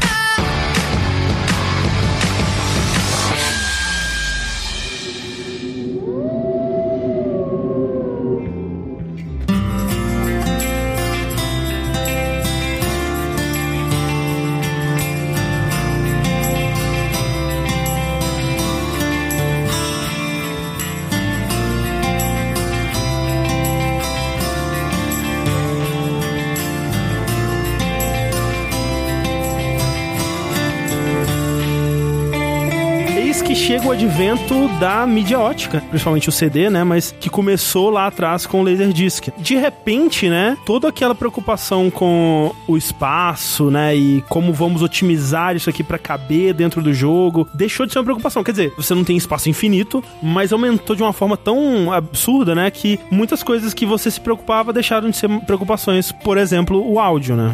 As vozes elas se tornam algo corriqueiro nos jogos a partir daí. E elas, na verdade, são apenas uma consequência disso, né? Porque agora você tem espaço pra tanta coisa que, ah, põe voz aí também, né? Já Mas que... Você tem espaço pra música inteira? Você Exato. pode pôr voz. E aí, assim, o, o primeiro jogo que usou uma mídia ótica foi o Dragon's Lair. Ele é uma animação, né? Ele tem aquela cara toda de animação da Disney, animado pelo Don Bluth. E ele é, na verdade, só um... Filme interativo. Um filme interativo, Ele é né? um, grande Quick Time Event. um grande Quick Time Event. Você vai assistindo e aparece um dragão na sua frente. Você tem que apertar o botão da espada na hora, sabe? Pra atacar o dragão. Então, ah, você tem que escolher o elevador certo pra progredir. Aí você escolhe na setinha lá pra qual ele vai. E se você morre, né, tem um- uma animação de morte. E isso, cara, em 83, sabe? Tipo. Mas isso era o arcade em 83? O arcade, ah, sim. E aí o arcade usava essa mídia. Usava o Laserdisc. Dentro Ah. dele tinha o Laserdisc, que é aquele CDzão, né? Do tamanho de um vinil, assim. É aquele CD que tem gente que acha que até hoje é melhor do que o Blu-ray? Não. Não faço ideia que você tá Imagino que não. Tem umas pessoas que tem umas coleção de uns CDzões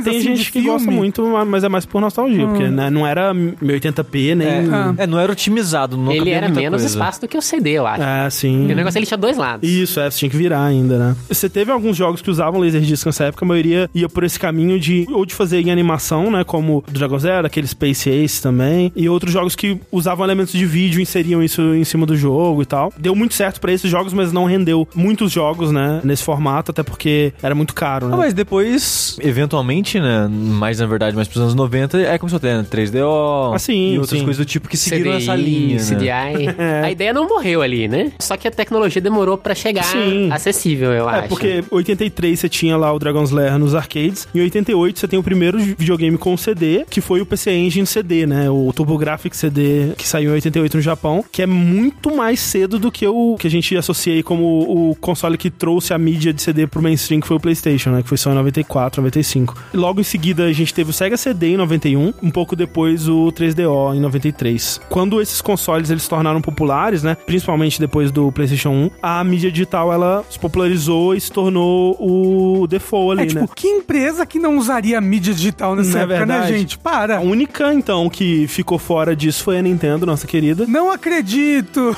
Pagar pra Sony pra usar CD e enfiar no cu. Mas foi isso mesmo ou isso é uma lenda? É, simplificando é meio que isso, né? É narrativa, né? Ah, É. mas e, eles não queriam loading, André? Não tem esse boato também? Na verdade, eles queriam mais controle, né? Eles, Hum. é, produzindo cartucho, eles tinham mais controle, tanto por causa de pirataria, quanto os desenvolvedores tinham que pagar pra eles pelo cartucho e tudo mais, né? No GameCube também não é CD. É uma É. mídia proprietária deles. É curioso que isso, né, da Nintendo ter ficado de fora nessa geração onde todo mundo tava colocando vozes no seu jogo, né? Tipo, ah, agora o Sonic fala. Whatever you say, Eggman, you big loser. Socorro. Agora o Pac-Man fala.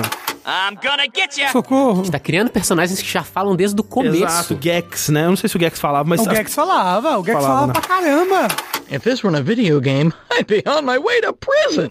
Nessa geração que todo mundo tava, porra, o futuro é a voz, é o vídeo, é atores e tal, a Nintendo ficando de fora disso, eu sinto que isso influenciou como que ela lidou com a evolução desses personagens dela ao longo da geração e, e como ela lida até hoje, porque a Nintendo, até hoje, ela não tem, acho que nenhum jogo principal dela que é super falado, né? Super Ah, sim. diálogo. Tem, se chama Metroid Other M e é odiado. Mas Metroid é, é a franquia que a Nintendo dá pros outros fazer. Faz um negócio aí com o Metroid, vai. Com as franquias dela mesmo, né? Mario, Zelda. Eles nunca se tornaram jogos falados. O Breath of the Wild. Foi um espanto quando tinha voz. E né? mesmo assim era em cutscenes específicas e, né, quando você conversava com as pessoas no mundo e tal, era no esquema clássico, né? Mas é curioso que no Japão, muitos jogos japoneses não são dublados e o público parece que aceita melhor do que aqui no ocidente. Por exemplo, Dragon Quest. é o Dragon Quest 11, originalmente no Japão, não era dublado. Uhum. A primeira dublagem foi ocidental para os Estados Unidos quando saiu pro PS4. Mas acho que essas coisas dessas séries mais clássicas, que elas cresceram sendo dessa forma, né? E hoje em dia elas se mantiveram assim. E também o RPG se manteve sem voz por muito tempo, ou só voz em pontos específicos, porque é muito grande, é fala pra caceta, né? Ah, Exato, Sim. exato. Eu acho que a Nintendo ela escapou de umas armadilhas boas nessa época, sabe? Porque, Né? imagina, se a gente ia ver um Mario tipo Sonic Adventure, assim. Não, mas ó, o Mario 64 ele fala. Ele, não, Daquele ele, ele jeito. não falava nada, Sim, certo? sim. Ele, ele falava o quê? No filme e no desenho? Falava A completamente. primeira vez que o Mario falou, na verdade, foi naquele jogo de PC de digitar, o Mario Teaches Typing. Ai, meu Deus, não, mas aí fudeu. Mas já era o Charles Martinet. Era? Era.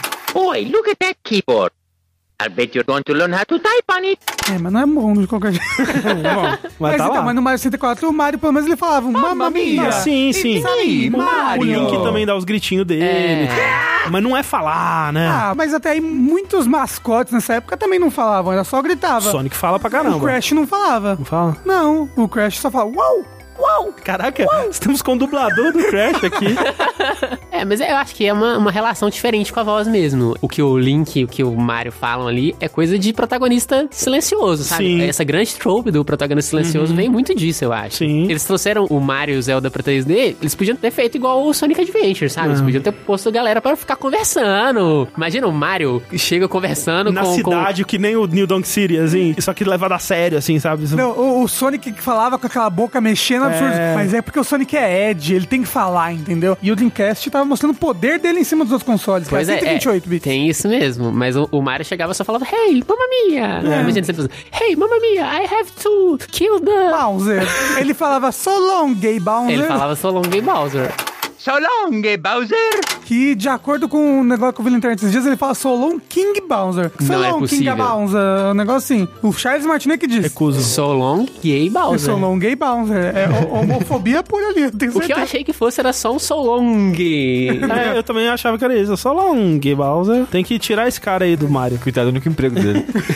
Ao invés dos outros que estavam lá no mundo do CD-ROM e toda essa liberdade e as possibilidades, os desenvolvedores da Nintendo, né, continuaram continuaram meio que evoluindo as técnicas e as otimizações que a gente tava vendo evoluir ao longo do Super Nintendo, né? Então você tem coisas muito impressionantes, como o caso do Resident Evil 2, né? Que eles conseguiram comprimir tanto vídeo quanto som pra você ter um jogo que originalmente é de dois CDs num cartucho de Nintendo 64 sem perder nada. É milagres, daí é milagre. É, não, é, é um podcast por si só a história de como esse cartucho foi comprimido pelo pessoal da Angel Studios, que eventualmente se tornou a Rockstar San Diego, é o pessoal do Red Dead, né? Então é um. Mas valeu a pena? Esse jogo precisava mesmo de ter voz? É Mas, mas o 2 ainda é melhor do que o 1 um na questão de voz, né? Porque o 1 um é. Mas, mas calma aí que a gente chega lá, calma aí. Ah, tá. Eu queria, porque eu, eu sinto que isso não é falado o suficiente na internet, apontar para a obra-prima que são as músicas de Tony Hawk no Nintendo 64. Não sei se vocês ouviram, eu coloquei na pauta. Eu já ouvi, é incrível. Na minha cabeça é música normal. É, exatamente. Porque assim, você tem lá Tony Hawk, que tem bandas de rock, heavy metal, punk e tal, tocando ali no fundo e tudo mais. Nintendo 64, obviamente, não tem espaço pra ter todas essas músicas. Então eles tiveram que arrumar uma solução criativa pra poder ter uma música tocando enquanto você joga. E eu quero mostrar pra vocês o que eles fizeram com a Ace of Spades Motorhead. É maravilhoso.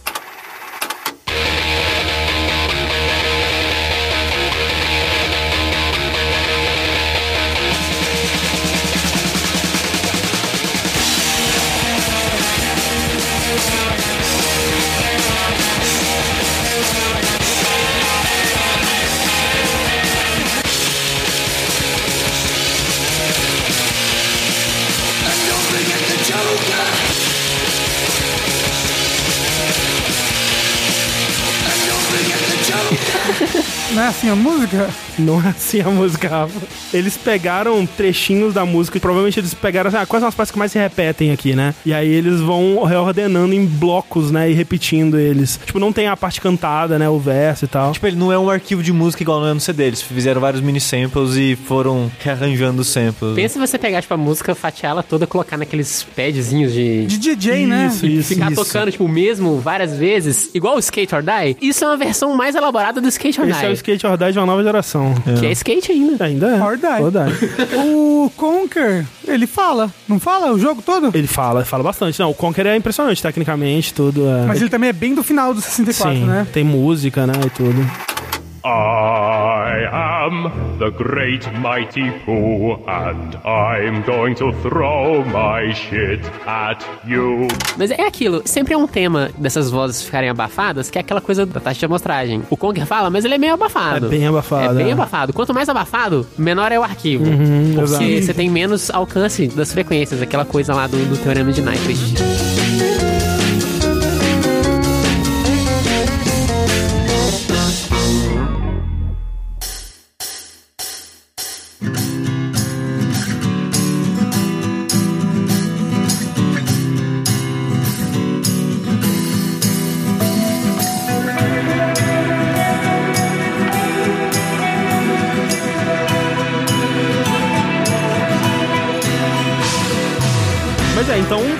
Do Nintendo 64, todo mundo adotou o CD e vozes se tornaram algo trivial, mas não a qualidade. Agora a gente tem espaço. Vamos enfiar a voz? Vamos. Vamos pagar dublador profissional? Não. A gente tem dinheiro pra isso? Não. Não, e você para pra pensar nessa época. Não existia dublador profissional especializado em jogos, Em porque jogos não, não tinha é. dublagem pra jogos. Sim, jogos não, mas tinha das animações. É uma habilidade diferente, eu acho. É, mas é curioso também, porque muito dessa galera que foi desenvolver jogos pra 3DO e pro Sega CD nessa época, é muito a galera do cinema, né? Que viu assim, olha, tem esse novo mercado aqui que agora aceita vídeo e tal, e a gente pode aplicar o, o nosso know-how aqui. Só que por causa do orçamento, ou sei lá, porque eles achavam, ah, esse pessoal é o pessoal do videogame, é tudo criança, não vai ligar. Eles faziam uma parada bem nas coxas, né? Você vê, por exemplo, um Night Trap da vida, ele não é mal filmado. Você vê que tem um valor de produção ali, você vê que são pessoas que já fizeram aquilo antes, mas é muito tosco, sabe? Eu acho que esse é o problema, eles não tinham uma preocupação com a qualidade também. Mas o né? Night Trap, a voz e tudo mais já era do vídeo, né? Sim, mas é do CD também, é a mesma é, coisa. é, acho que é diferente de, de você dublar algo. Porque o processo de dublação, não sei como é que fala. Dublagem. O processo de dublagem de um jogo é que é muito diferente, acho que de um filme. O que eu tô dizendo é, mesmo no caso do Night Trap, que são atores atuando num, num ambiente que seria mais natural pra eles, é ruim. Mas são atores ruins também, né? Exatamente, então é a mesma coisa. Tipo, você vai dublar ali o Castlevania Symphony of the Night, você não vai pagar um estúdio profissional nos Estados Unidos pra fazer isso direitinho pra você. Você vai, e essa é a história da maioria dessas dublagens bizarras japonesas, É. você vai no Japão, provavelmente dentro da Konami mesmo, É. encontrar alguém que fala inglês, que tem uma voz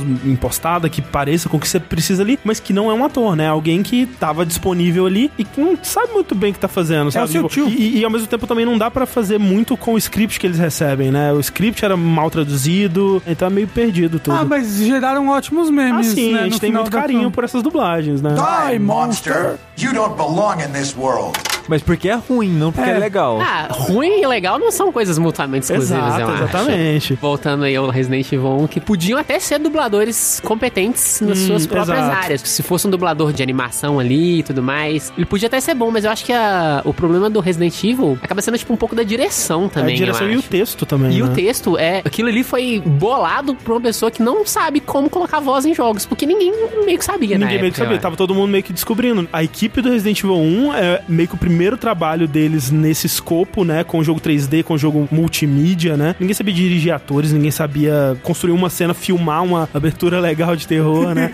a dublagem do Resident Evil 1 tem aquela sensação de que uma pessoa gravou, aí, sei lá, seis meses depois outra pessoa gravou e elas têm que responder, mas não receberam nenhuma direção de qual que entonação a outra pessoa tava falando, ou qual era a situação. Então era aquela coisa muito esquisita, aquelas conversas desconexas, assim. Então, tipo, não, não tem um diálogo. É. São várias pessoas conversando sozinhas. assim, né? What is this? Wow. What a mansion. Captain Wesker, where's Chris? Stop it. Don't open that door. Nessa época, tem alguma dublagem boa no PS1? No PS1. N- Nessa geração, no caso. É, o que eu consigo lembrar são os jogos da LucasArts, né? Ah, sim. O Green Fandango Green é mais Fandango. nessa época. Sim, é não, muito boa. Full Throttle é um jogo de 95, eu O acho. Full Throttle tem o Mark Hamill. Rip Burger, you're dumber than dirt. Oh, Mr. Corley, if you'd only listen to my plan, my vision. I know your plan, Rip Burger. You're waiting for me to die so you can take over my company.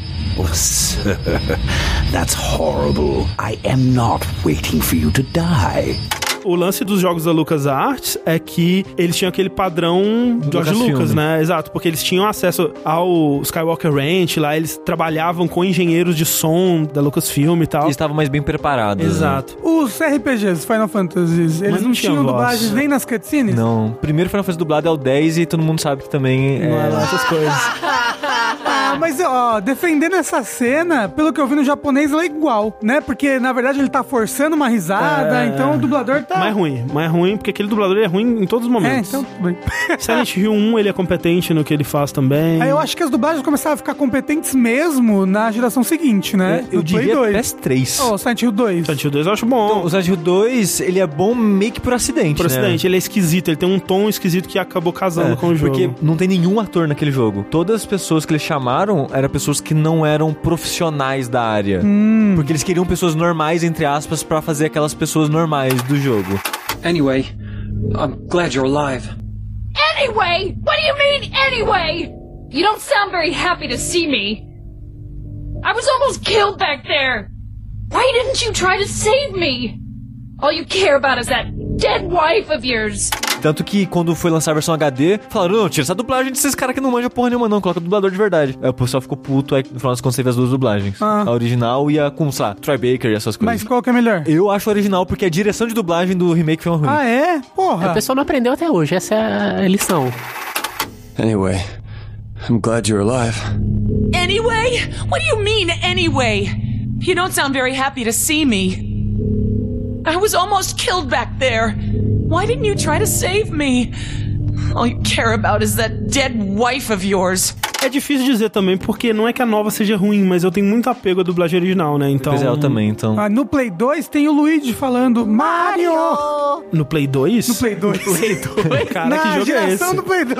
Uau. no GameCube, ele fala Mama, Mama Mario! Que é o Charles Martinet de novo aí, garantindo o leitinho das crianças. O bom é que ele dubla a família inteira É, do Mario. É. Termina com Ario ou Luigi.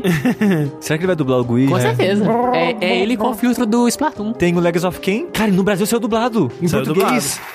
Te conheço, Raziel. Você é digno. Que loucura é essa? Que forma lamentável é essa em que eu vim para viver? A morte deveria ser uma libertação, ao invés dessa transformação. Porra, ah, é verdade, o Green Fandango também saiu dublado em português. Sim, sim. Envolta apenas pela fina película da mortalidade, aqui está uma alma lutando para se libertar. E assim será, graças a uma terrina de gazpacho estragado e a um homem chamado Calavera.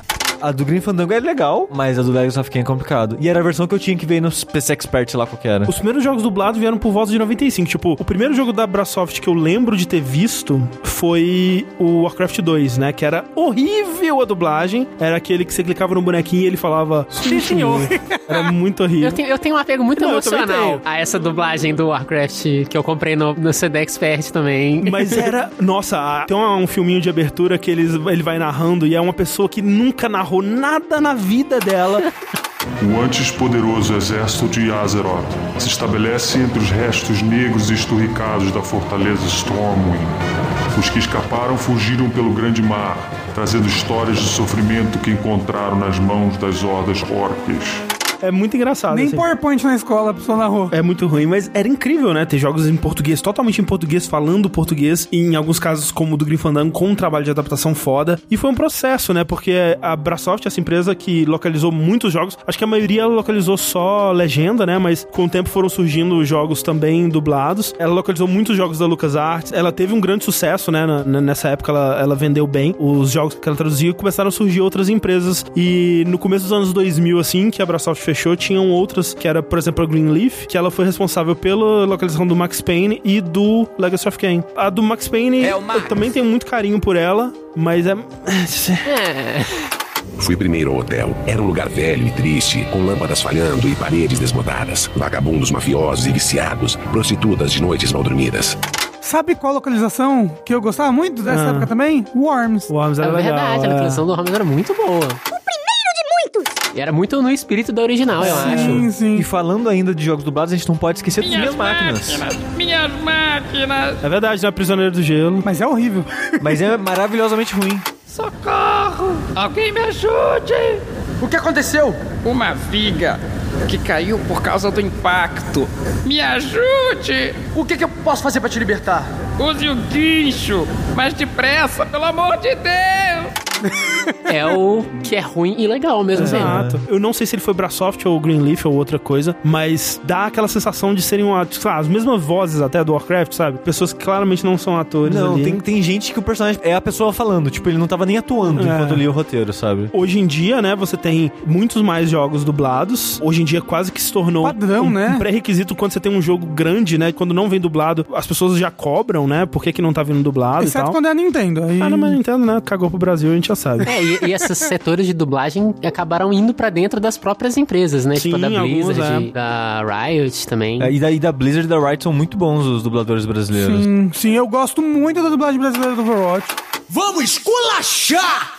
E você vê que esses mesmos dubladores que são tão elogiados em Overwatch ou em LoL, por exemplo, eles estão também em outros jogos que são considerados dublagens ruins. Então, assim, fica muito claro que quando um jogo é mal dublado, mal localizado, na maior parte das vezes não é culpa do dublador e muitas vezes nem de quem fez a adaptação. O lance que a gente via desde essa época, né, com a Brasoft, era o suporte que esses dubladores, esses estúdios recebiam dos desenvolvedores. Porque no caso de jogos da LucasArts, né, o pessoal da Brasoft fala que, tipo, cara, a gente recebia concept art, a gente recebia o áudio original, a gente recebia as cutscenes separadas em fita, a gente recebia, sabe, uma ficha com todas as informações do personagem, personalidade, os testes dos dubladores originais. No caso de jogos de Star Wars, quando era pra fazer a equalização da voz do Stormtrooper, eles já recebiam os valores exatos oficiais usados nos filmes e tal. Então eles tinham muito suporte pra fazer uma boa dublagem, né? Mas em muitos casos, os caras recebem um Excel com uma lista de falas, Sim, sabe? E aí não tem contexto, não tem Não nada. tem, não tem o que fazer. Em tradução isso acontece muito também, né? Sim, sim. O, o Mortal Kombat X, né, que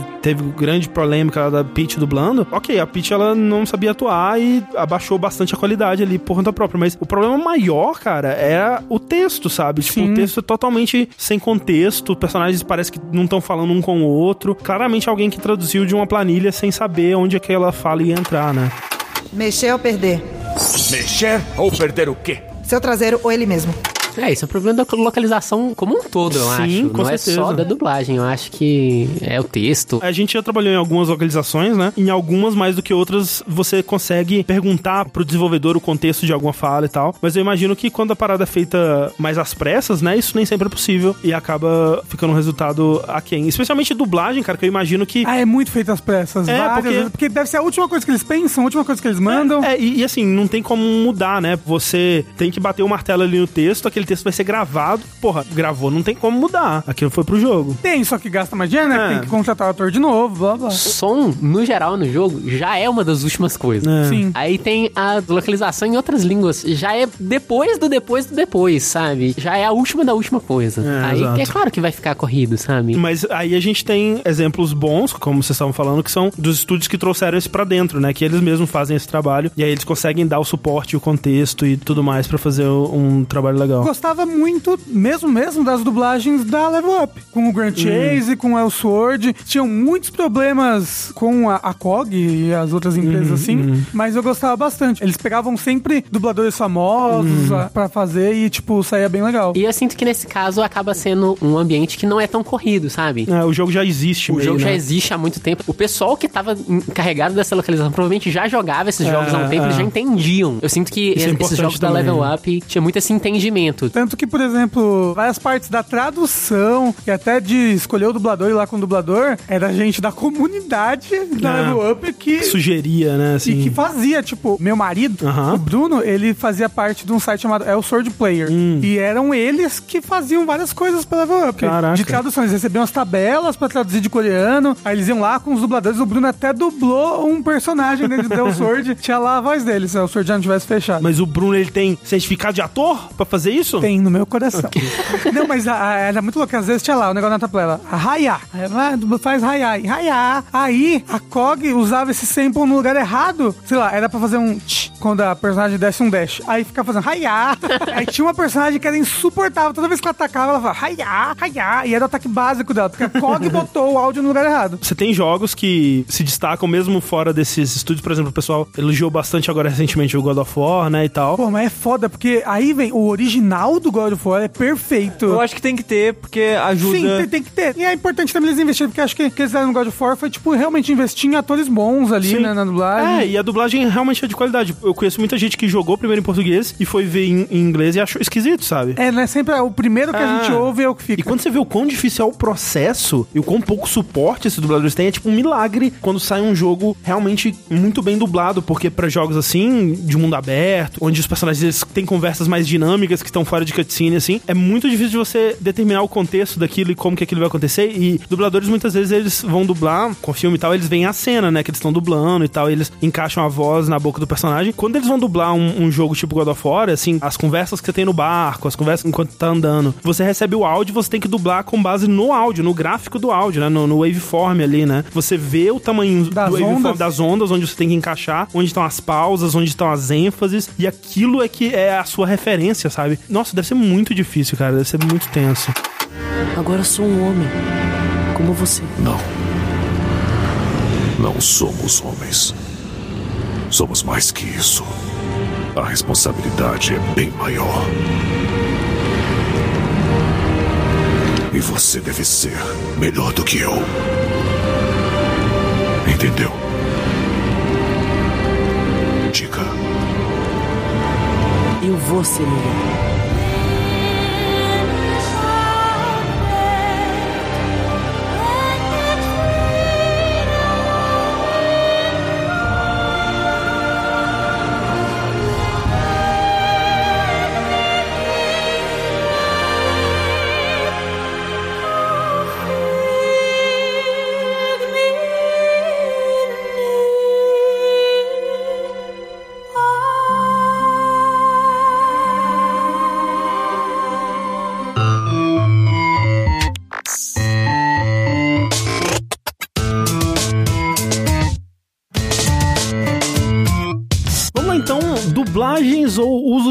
Vozes de modo geral em jogos favoritos de vocês? Eu vou roubar então aqui de todo mundo, que eu tenho certeza que todo mundo botou aqui. Portal 2, então. Que tem uma das melhores dublagens da história dos videogames. É. Em questão de personalidade. E lip sync, porque o lip sync da Gladys é perfeito. É, do Whitley, né? É, o fato de que eles não têm lip. O Cave Johnson? Nossa, É. você vê perfeitamente ali. Perfeitamente. Jump! That's, actually, look at it. That is quite a, that's quite a distance, isn't it? Okay, you know what? Uh, go ahead and jump. You've got you've got braces on your legs, so you're all set.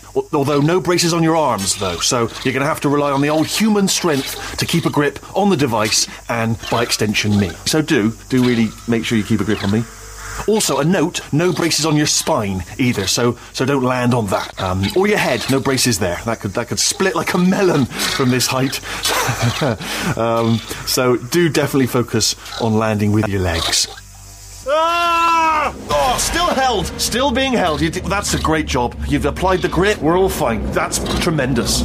Portal 2 é, é incrível porque é um jogo que a história dele se dá toda com personagens conversando com você ou, ou falando e você escutando, né, o que tá acontecendo. A quantidade de desenvolvimento de personagem, de história que eles conseguem tirar a partir disso é aquela coisa que dá saudade da Valve, né? Sim, dá com saudade certeza. do que a Valve seria capaz de fazer hoje em dia. Foi o último grande jogo da Valve? Foi. A Valve fazendo jogo. Vocês estão dizendo que Artifact não é um grande jogo? que Dota Underlords não é um grande jogo? Não, não é. Desculpa, Sushi. São jogos ótimos, as pessoas amam e tudo mais, mas realmente desde Portal 2, o que a Valve realmente fez foi lançar a versão dela de tendências do mercado aí e otimizando a loja dela pra ser mais e mais lucrativa, basicamente. É. Que ela faz muito bem, inclusive, parabéns.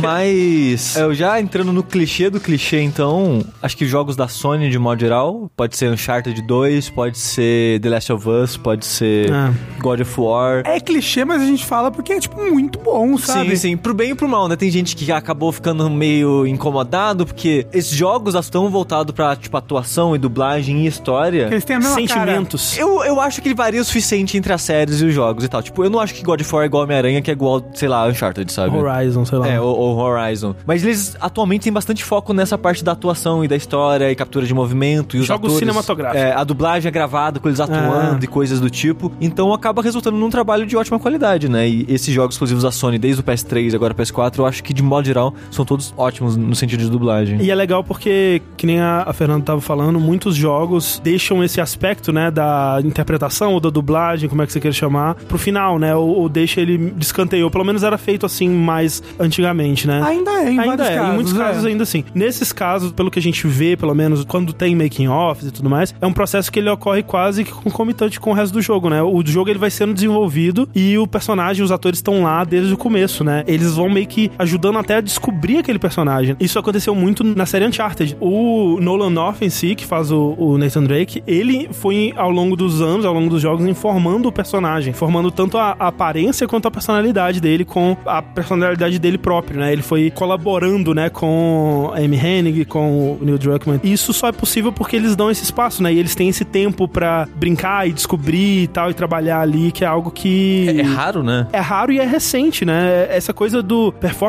capture, né? Onde você tá capturando não só o movimento, né? O motion capture ali, mas também a performance facial com aquelas bolinhas e a voz ao mesmo tempo. Você ainda tem jogos AAA modernos que não fazem isso, tipo aquele Until Dawn. Você vê claramente que as performances faciais foram capturadas eh, dos atores famosos que eles contrataram e os corpos foram gravados separados, né? E tem muitos momentos que dá uma, uma desconjuntura ali. Você vê que parece uma cabeça fora do movimento do corpo, assim, é muito esquisito. Principalmente aquele moço que faz o Mr. Robot lá. É. Ele tem uma cara mu- muito singular. É, a mesma coisa que aconteceu na geração passada no LA Noir, né? Sim. Tipo, gastaram milhões, milhões e milhões nos rostos, aí você olhava a animação do personagem no resto do corpo não... Era esquisita É. e envelheceu mal, viu? Nossa, hoje em dia você olha ele no ar e dá uma tristeza. Inclusive, eu acho que o jogo que tem a. Como que você quer chamar dublagem? Que eu acho que ainda é, assim, top 1 em questão de qualidade, atuação e o que quer que seja, ainda é The Last of Us, cara. Tipo, a- aquele jogo ainda tem cenas e momentos ali que eu reassisto, né? E é um jogo de 2013. Se você pensar que não falta muito tempo pra ele fazer 10 anos aí. Falta, né? Falta André? 4 anos. Falta menos do que 5.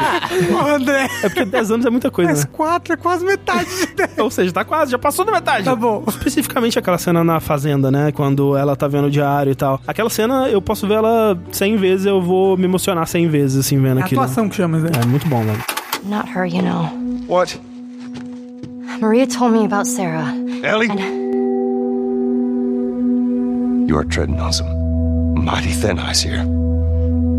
I'm sorry about your daughter, Joel, but I have lost people too. You have no idea what loss is. Everyone I have cared for has either died or left me. Everyone fucking except for you. So don't tell me that I would be safer with someone else because the truth is I would just be more scared.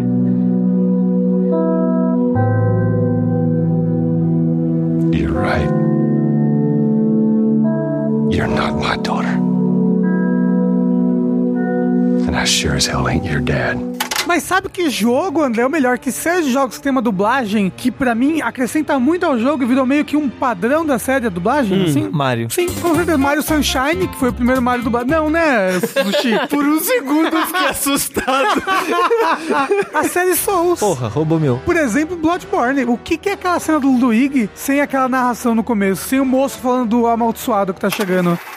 Help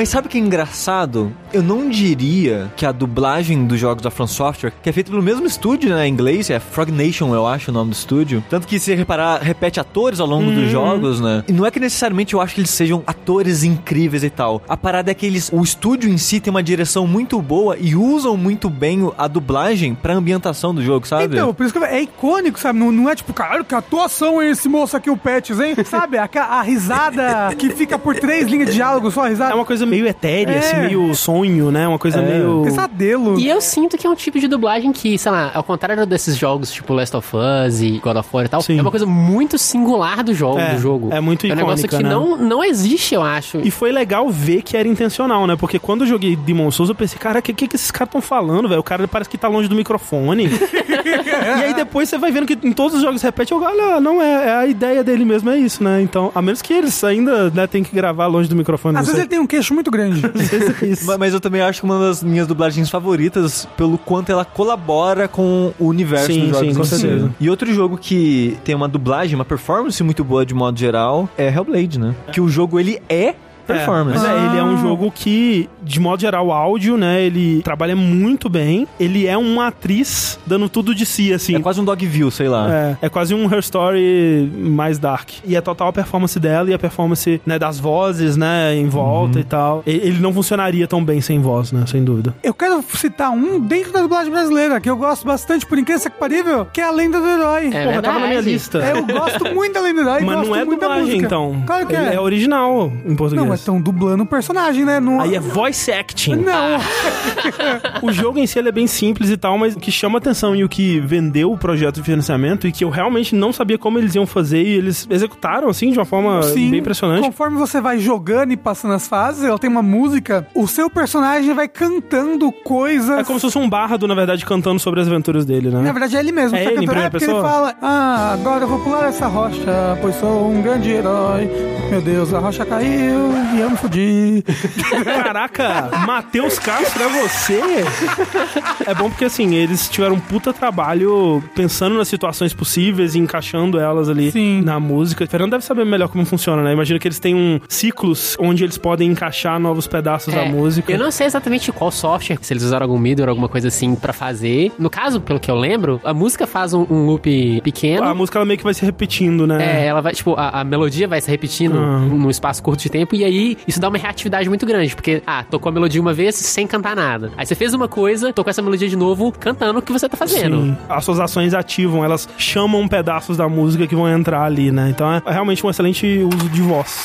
Sobre a plataforma, com muito cuidado me movo. Droga, Sem falso terei que fazer o caminho de novo. Dobra procura, sigo notas achando. Lá e cá, de sol a sol, estou me familiarizando.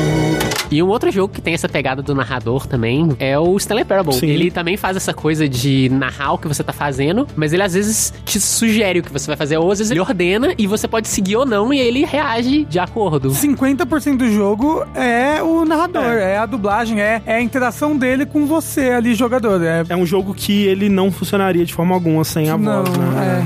Stanley sat around waiting for more dialogue.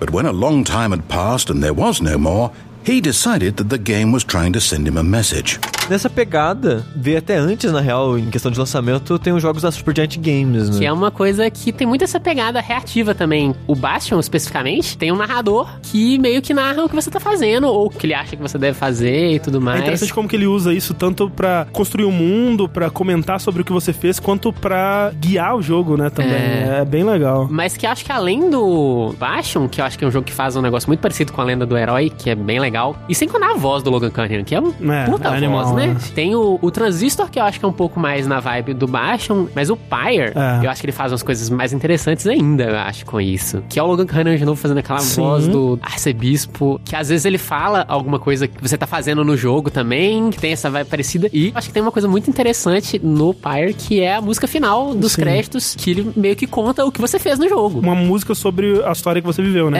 É. E é um jogo que ele tem muitas decisões, né? Ele tem muitas ramificações. Pois é, é um jogo que, sei lá, tem centenas ali de decisões que você teve que tomar. É um jogo que, sei lá, ele não acaba quando você perde, É. então você consegue continuar e ele vai falando dessas coisas no- no- na música dos créditos, que é gerada ali no final do jogo e é muito legal. Cada jogador vai ter uma versão da música própria, né? Assim, é, é e- realmente impressionante. E às vezes até é difícil de ter, tipo, você ter a mesma música que outra Uhum, pessoa. sim. A quantidade de variáveis que tem ali. Sim, sim.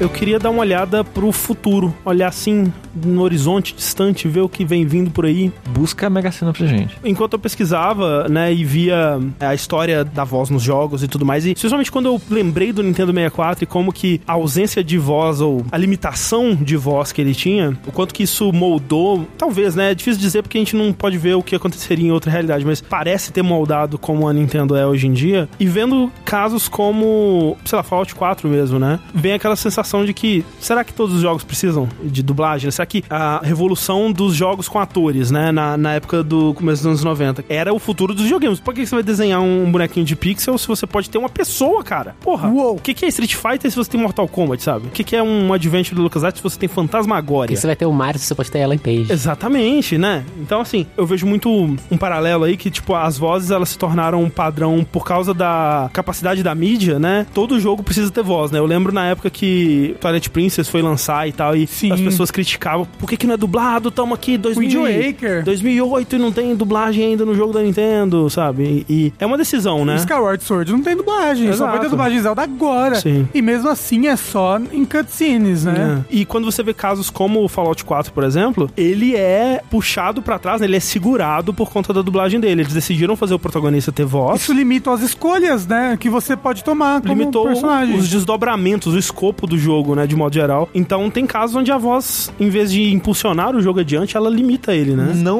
porque tem voz, mas pelo custo de produção. Sim, pelas realidades do envolvimento. desenvolvimento, Exato. é. Porque, tipo, no mundo ideal, Ah, onde o sim. desenvolvedor pode fazer o que quiser pelo tempo que quiser, a voz, ela sempre vai agregar, né? Mais ou menos. Vamos supor que se tivesse Undertale e tivesse voz, entendeu? Eu acho que seria melhor. Eu não acho que seria melhor. Porque você gosta tanto dessa experiência que você já conhece. É, porque a primeira sua experiência foi sem voz, talvez, não sei. Não sei, eu acho que agrega na visão artística ali do que tá passando. Talvez. Eu, eu acho que a voz, assim como qualquer outro som, é uma escolha artística, sabe? Aham, aham. Eu acho que ela não é sempre objetivamente melhor, mesmo sem essas limitações de tempo, de dinheiro e tudo mais, de orçamento. Isso é muito legal de pensar sobre, né? Porque, tipo, um Final Fantasy, por exemplo, né? Na época do Super Nintendo, ele não tinha aquela arte maravilhosa do Yoshitaka Amano dentro do jogo e tinha a pixel art, porque era o que dava pra fazer, né? Era uma limitação. Uhum. Assim como o diálogo, você imagina que é um jogo com tanto diálogo, se eles pudessem, talvez eles colocariam voz. Sim. Mas a gente passou tanto tempo com jogos assim, e aí vieram os jogos indies e tudo mais, que eventualmente essas limitações, tanto a pixel art como expressar um diálogo por texto, com esses efeitinhos que a gente comentou e tudo mais, deixou de ser só uma limitação e passou a ser uma escolha estética, né? Exatamente. Esse caso do Undertale eu acho um, é- é um exemplo muito bom, sabe? Eu acho que o Undertale seria um outro jogo, Seria sabe? outro jogo, sem dúvida. Ele passaria outras coisas. Se são coisas melhores ou piores, depende, eu acho, sabe? Quando o foco é história, narrativa, personagens, drama, eu acho que a voz agrega muito. Mas que você falou, tem técnicas e técnicas de narrativa, né? Tipo, sei lá, Maquinário é um, é um jogo que eu adoro ele. Ele é um jogo sem palavra. Journey é um jogo sem Você palavra. acha que Maquinarium melhoraria com voz? Talvez, sabe? É difícil imaginar. Uhum. Mas o negócio é, eu gosto de como ele trabalha ao redor da limitação dele de não ter Ah, voz, sim, sabe? como Undertale, né? O, o. Journey podia ter voz. A pessoa podia estar deslizando lá, ah, caralho, ah, Chat por pé. voz especificamente, É, né? imagina. Nossa, imagina o Johnny com... Amostra o pinto. Então, de fato, mas eu acho que, proporcionalmente, acho que são poucos jogos que tentam ser assim, sabe? Tipo, sei lá, Fallout 4, por exemplo. Se eles tivessem tempo infinito, não seria um problema. Sim, mas é é um jogo que tá meio ali próximo da realidade. Eu acho que quanto mais abstrato é o jogo, menos ele precisa de voz. Tipo, É, tem um ali pouco o ser disso, sim. humano que tá ali no, no Undertale, o ser humano é uma forma abstrata do ser humano, não é mais próximo Sim, do real. sim. Então acho que há menos a necessidade de voz. E tem uma, uma frase super clichê e tudo mais, mas que, que é sempre válida, eu acho, nesse tipo de contexto, que quando a gente vai falar, por exemplo, de pixel art, chiptune e tudo mais, que é limitação incentiva a Hum, criatividade. sim. Você se limitar a não ter alguma coisa como a voz, incentiva a criatividade. Se você quer passar essas mesmas emoções, você vai passá-las de um jeito diferente, sem usar a voz. Ah, Isso sim, vai mudar a forma do seu jogo, sabe? Ele É. vai ser um outro jogo por não ter voz. No mundo ideal, né, do Aladdin, a gente gostaria que todos tivessem tempo e dinheiro suficiente pra tomar as decisões artísticas que eles acham correto pro jogo que eles querem fazer, né? Mas a gente vê que esse não é o caso, né? Na verdade, a gente vê que cada vez mais a indústria parece que ela precisa dar uns passinhos pra trás, né? Assim, gente, vamos, vamos, é. Red Dead 2, gente, não faz outro jogo assim não, gente. Pelo amor de Deus, não precisa. Não precisa de um jogo desse tamanho, sabe? Porque os recursos são finitos, né? Exato. A gente nunca vai conseguir evoluir pra sempre. A gente tem que dar, né? Os recursos são finitos, a barra tá sempre aumentando, mas o tempo e o recurso humano, o valor do jogo, não tá acompanhando, assim, né? Sim. Então é, é uma coisa que é, é insustentável, realmente. Então, uma das coisas que eu tava vendo e que me chamou a atenção. Era a implementação do comunismo. Isso. Essa é boa também, mas era o lance da sintetização de voz moderna, né? Será que nós voltaremos a sintetizar vozes no jogo? Será que é tudo um ciclo? Será que voltaremos às máquinas falando mamãe? Mamãe. O negócio é, tipo, pra um RPG, que acho que é os jogos que acabam sofrendo mais com Sim, isso. sim. Porque tem muito diálogo, né? É, Tipo, como é que você vai fazer sem robôs? Será que a gente vai viver num mundo Que a gente não consiga mais diferenciar. É, Eventualmente eu acho que a gente talvez chegue lá, não sei. Ou talvez perto o suficiente pra não ser incômodo, né? É que nem CG, né? Assim, você vai perceber, ah, isso aqui provavelmente não é uma voz humana. Mas tá fazendo seu papel. Mas aí que tá. Pra voz, pra ela passar a emoção que ela tem que passar e tudo mais, vai precisar alguém fazer aquilo. Eu não acho que. Ah, a gente dá esse texto todo aqui, a máquina lê e acabou. Não. Ela vai precisar de uma direção que nem o ator precisa de alguém pra dirigir ele, a máquina vai precisar de alguém pra dirigir ela no que ela precisa. Ah, aqui tem que ser mais triste, aqui mais. Entendeu? Será que isso não é tanto trabalho quanto dublar? Eu acho que não, porque eu tava vendo uma entrevista recente do Chris Avalon, que ele tá escrevendo o Dying Light e também, se eu não me engano, o Outer Worlds. The Outer Worlds. E ele tava comentando que, tipo, ah, Outer Worlds não vai ter dublagem.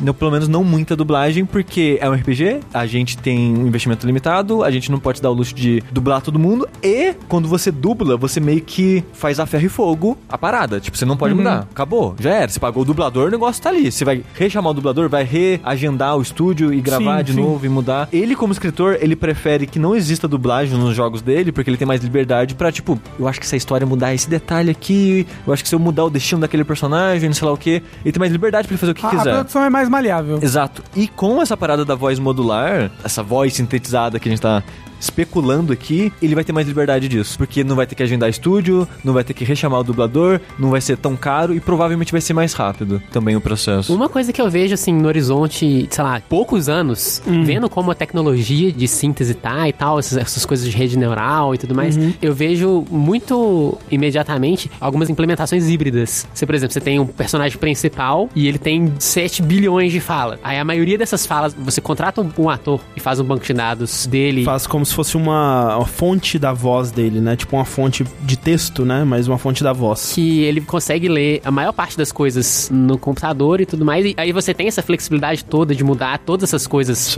on the fly. E alguns momentos mais emocionais, alguns momentos que demandam mais essa é, Atuação.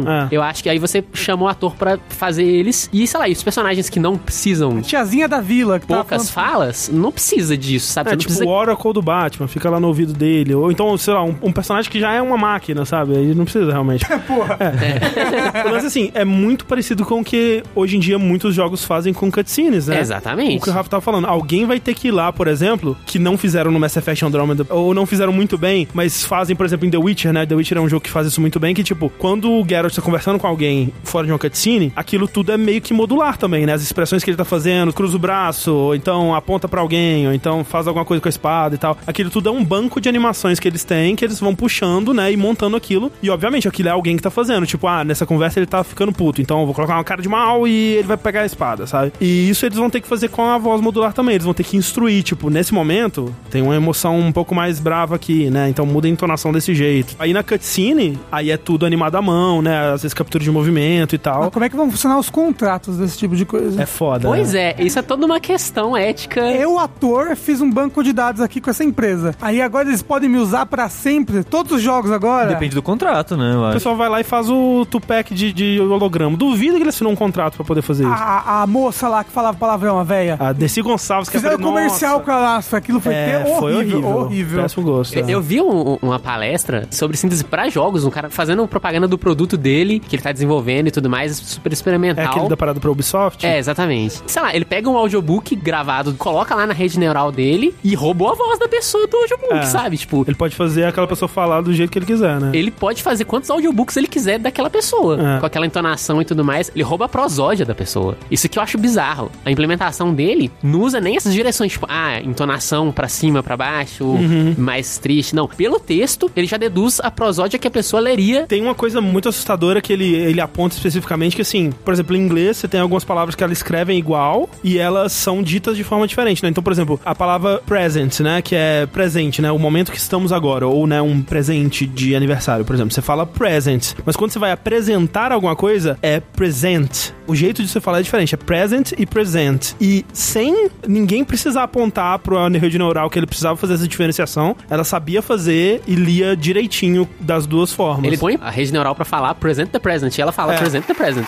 This is uh, something surprising. I've never instructed them to do it. Didn't know that we had to do it, in fact. He thought it was time to present the present. É assustador, cara. É Eu tô assustador. assustado aqui já. Acho que você devia considerar essa tecnologia pro, pro Unsighted também.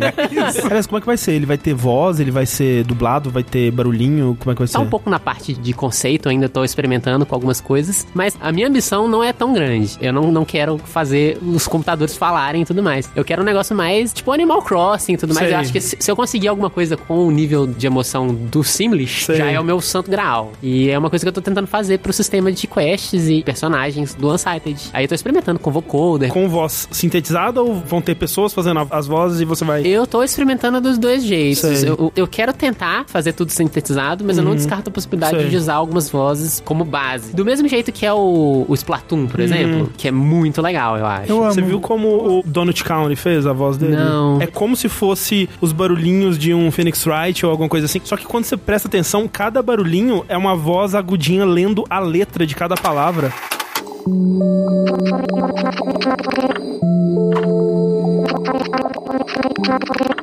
Nossa, que legal. Quando eu percebi isso, eu tive muita dificuldade de, de prestar atenção no que estava sendo escrito. porque eu só conseguia prestar atenção nisso. Mas eu achei muito legal. Você tá trabalhando não só na parte da música e nessa parte também, né? Isso. Você consegue dividir bem a- essas duas coisas? Tá sendo puxado? É que Ah, é? é bem puxado, especialmente que eu também tô na parte da implementação disso tudo. Ah, é, tem isso. Tipo, né? eu sou a programadora com quem eu converso pra colocar os sons no jogo. Tá ruim essa implementação? Ah, ok. É, eu faço várias reuniões comigo mesmo pra, pra decidir o que, que vai ser feito. É um time pequeno, a gente acaba tendo que usar vários chapéus e tal. Hum. E eu não sou a melhor no mundo de gerenciamento de tempo, mas eu tô conseguindo fazer as coisas que eu tô me propondo. Eu acho realmente que, como a Fernanda disse, tem uma barreira aí da prosódia, né? Pra sódia, que Pra chama. sódia, Pra sódia. Que ela precisa ser superada e tem coisas assim. Será que tem que ser? Será que precisa? Pra, pra isso precisaria, né? E coisas específicas, tipo interjeições ou risada. O que, que é uma risada, né, gente? A gente balança a barriga e sai um som. Que, como é que a máquina vai fazer ah, isso? O Jovem Nerd faz isso há muito tempo. Ele tem um banco de risadas e pronto.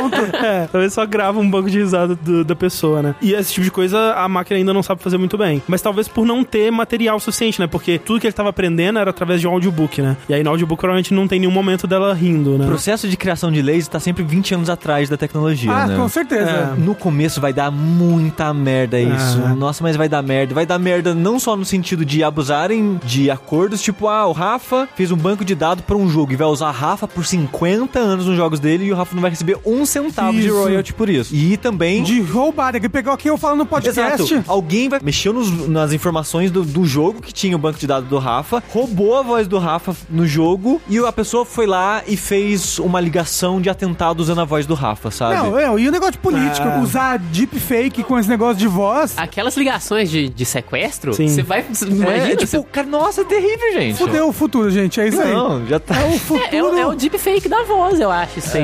Mas assim, mudando dentro do Comendo do Sul, vocês faziam a moça do Google falar palavrão quando vocês eram crianças? é nossa, fazer ela, a minha vagina. Me chamou, né? me chamou. Né?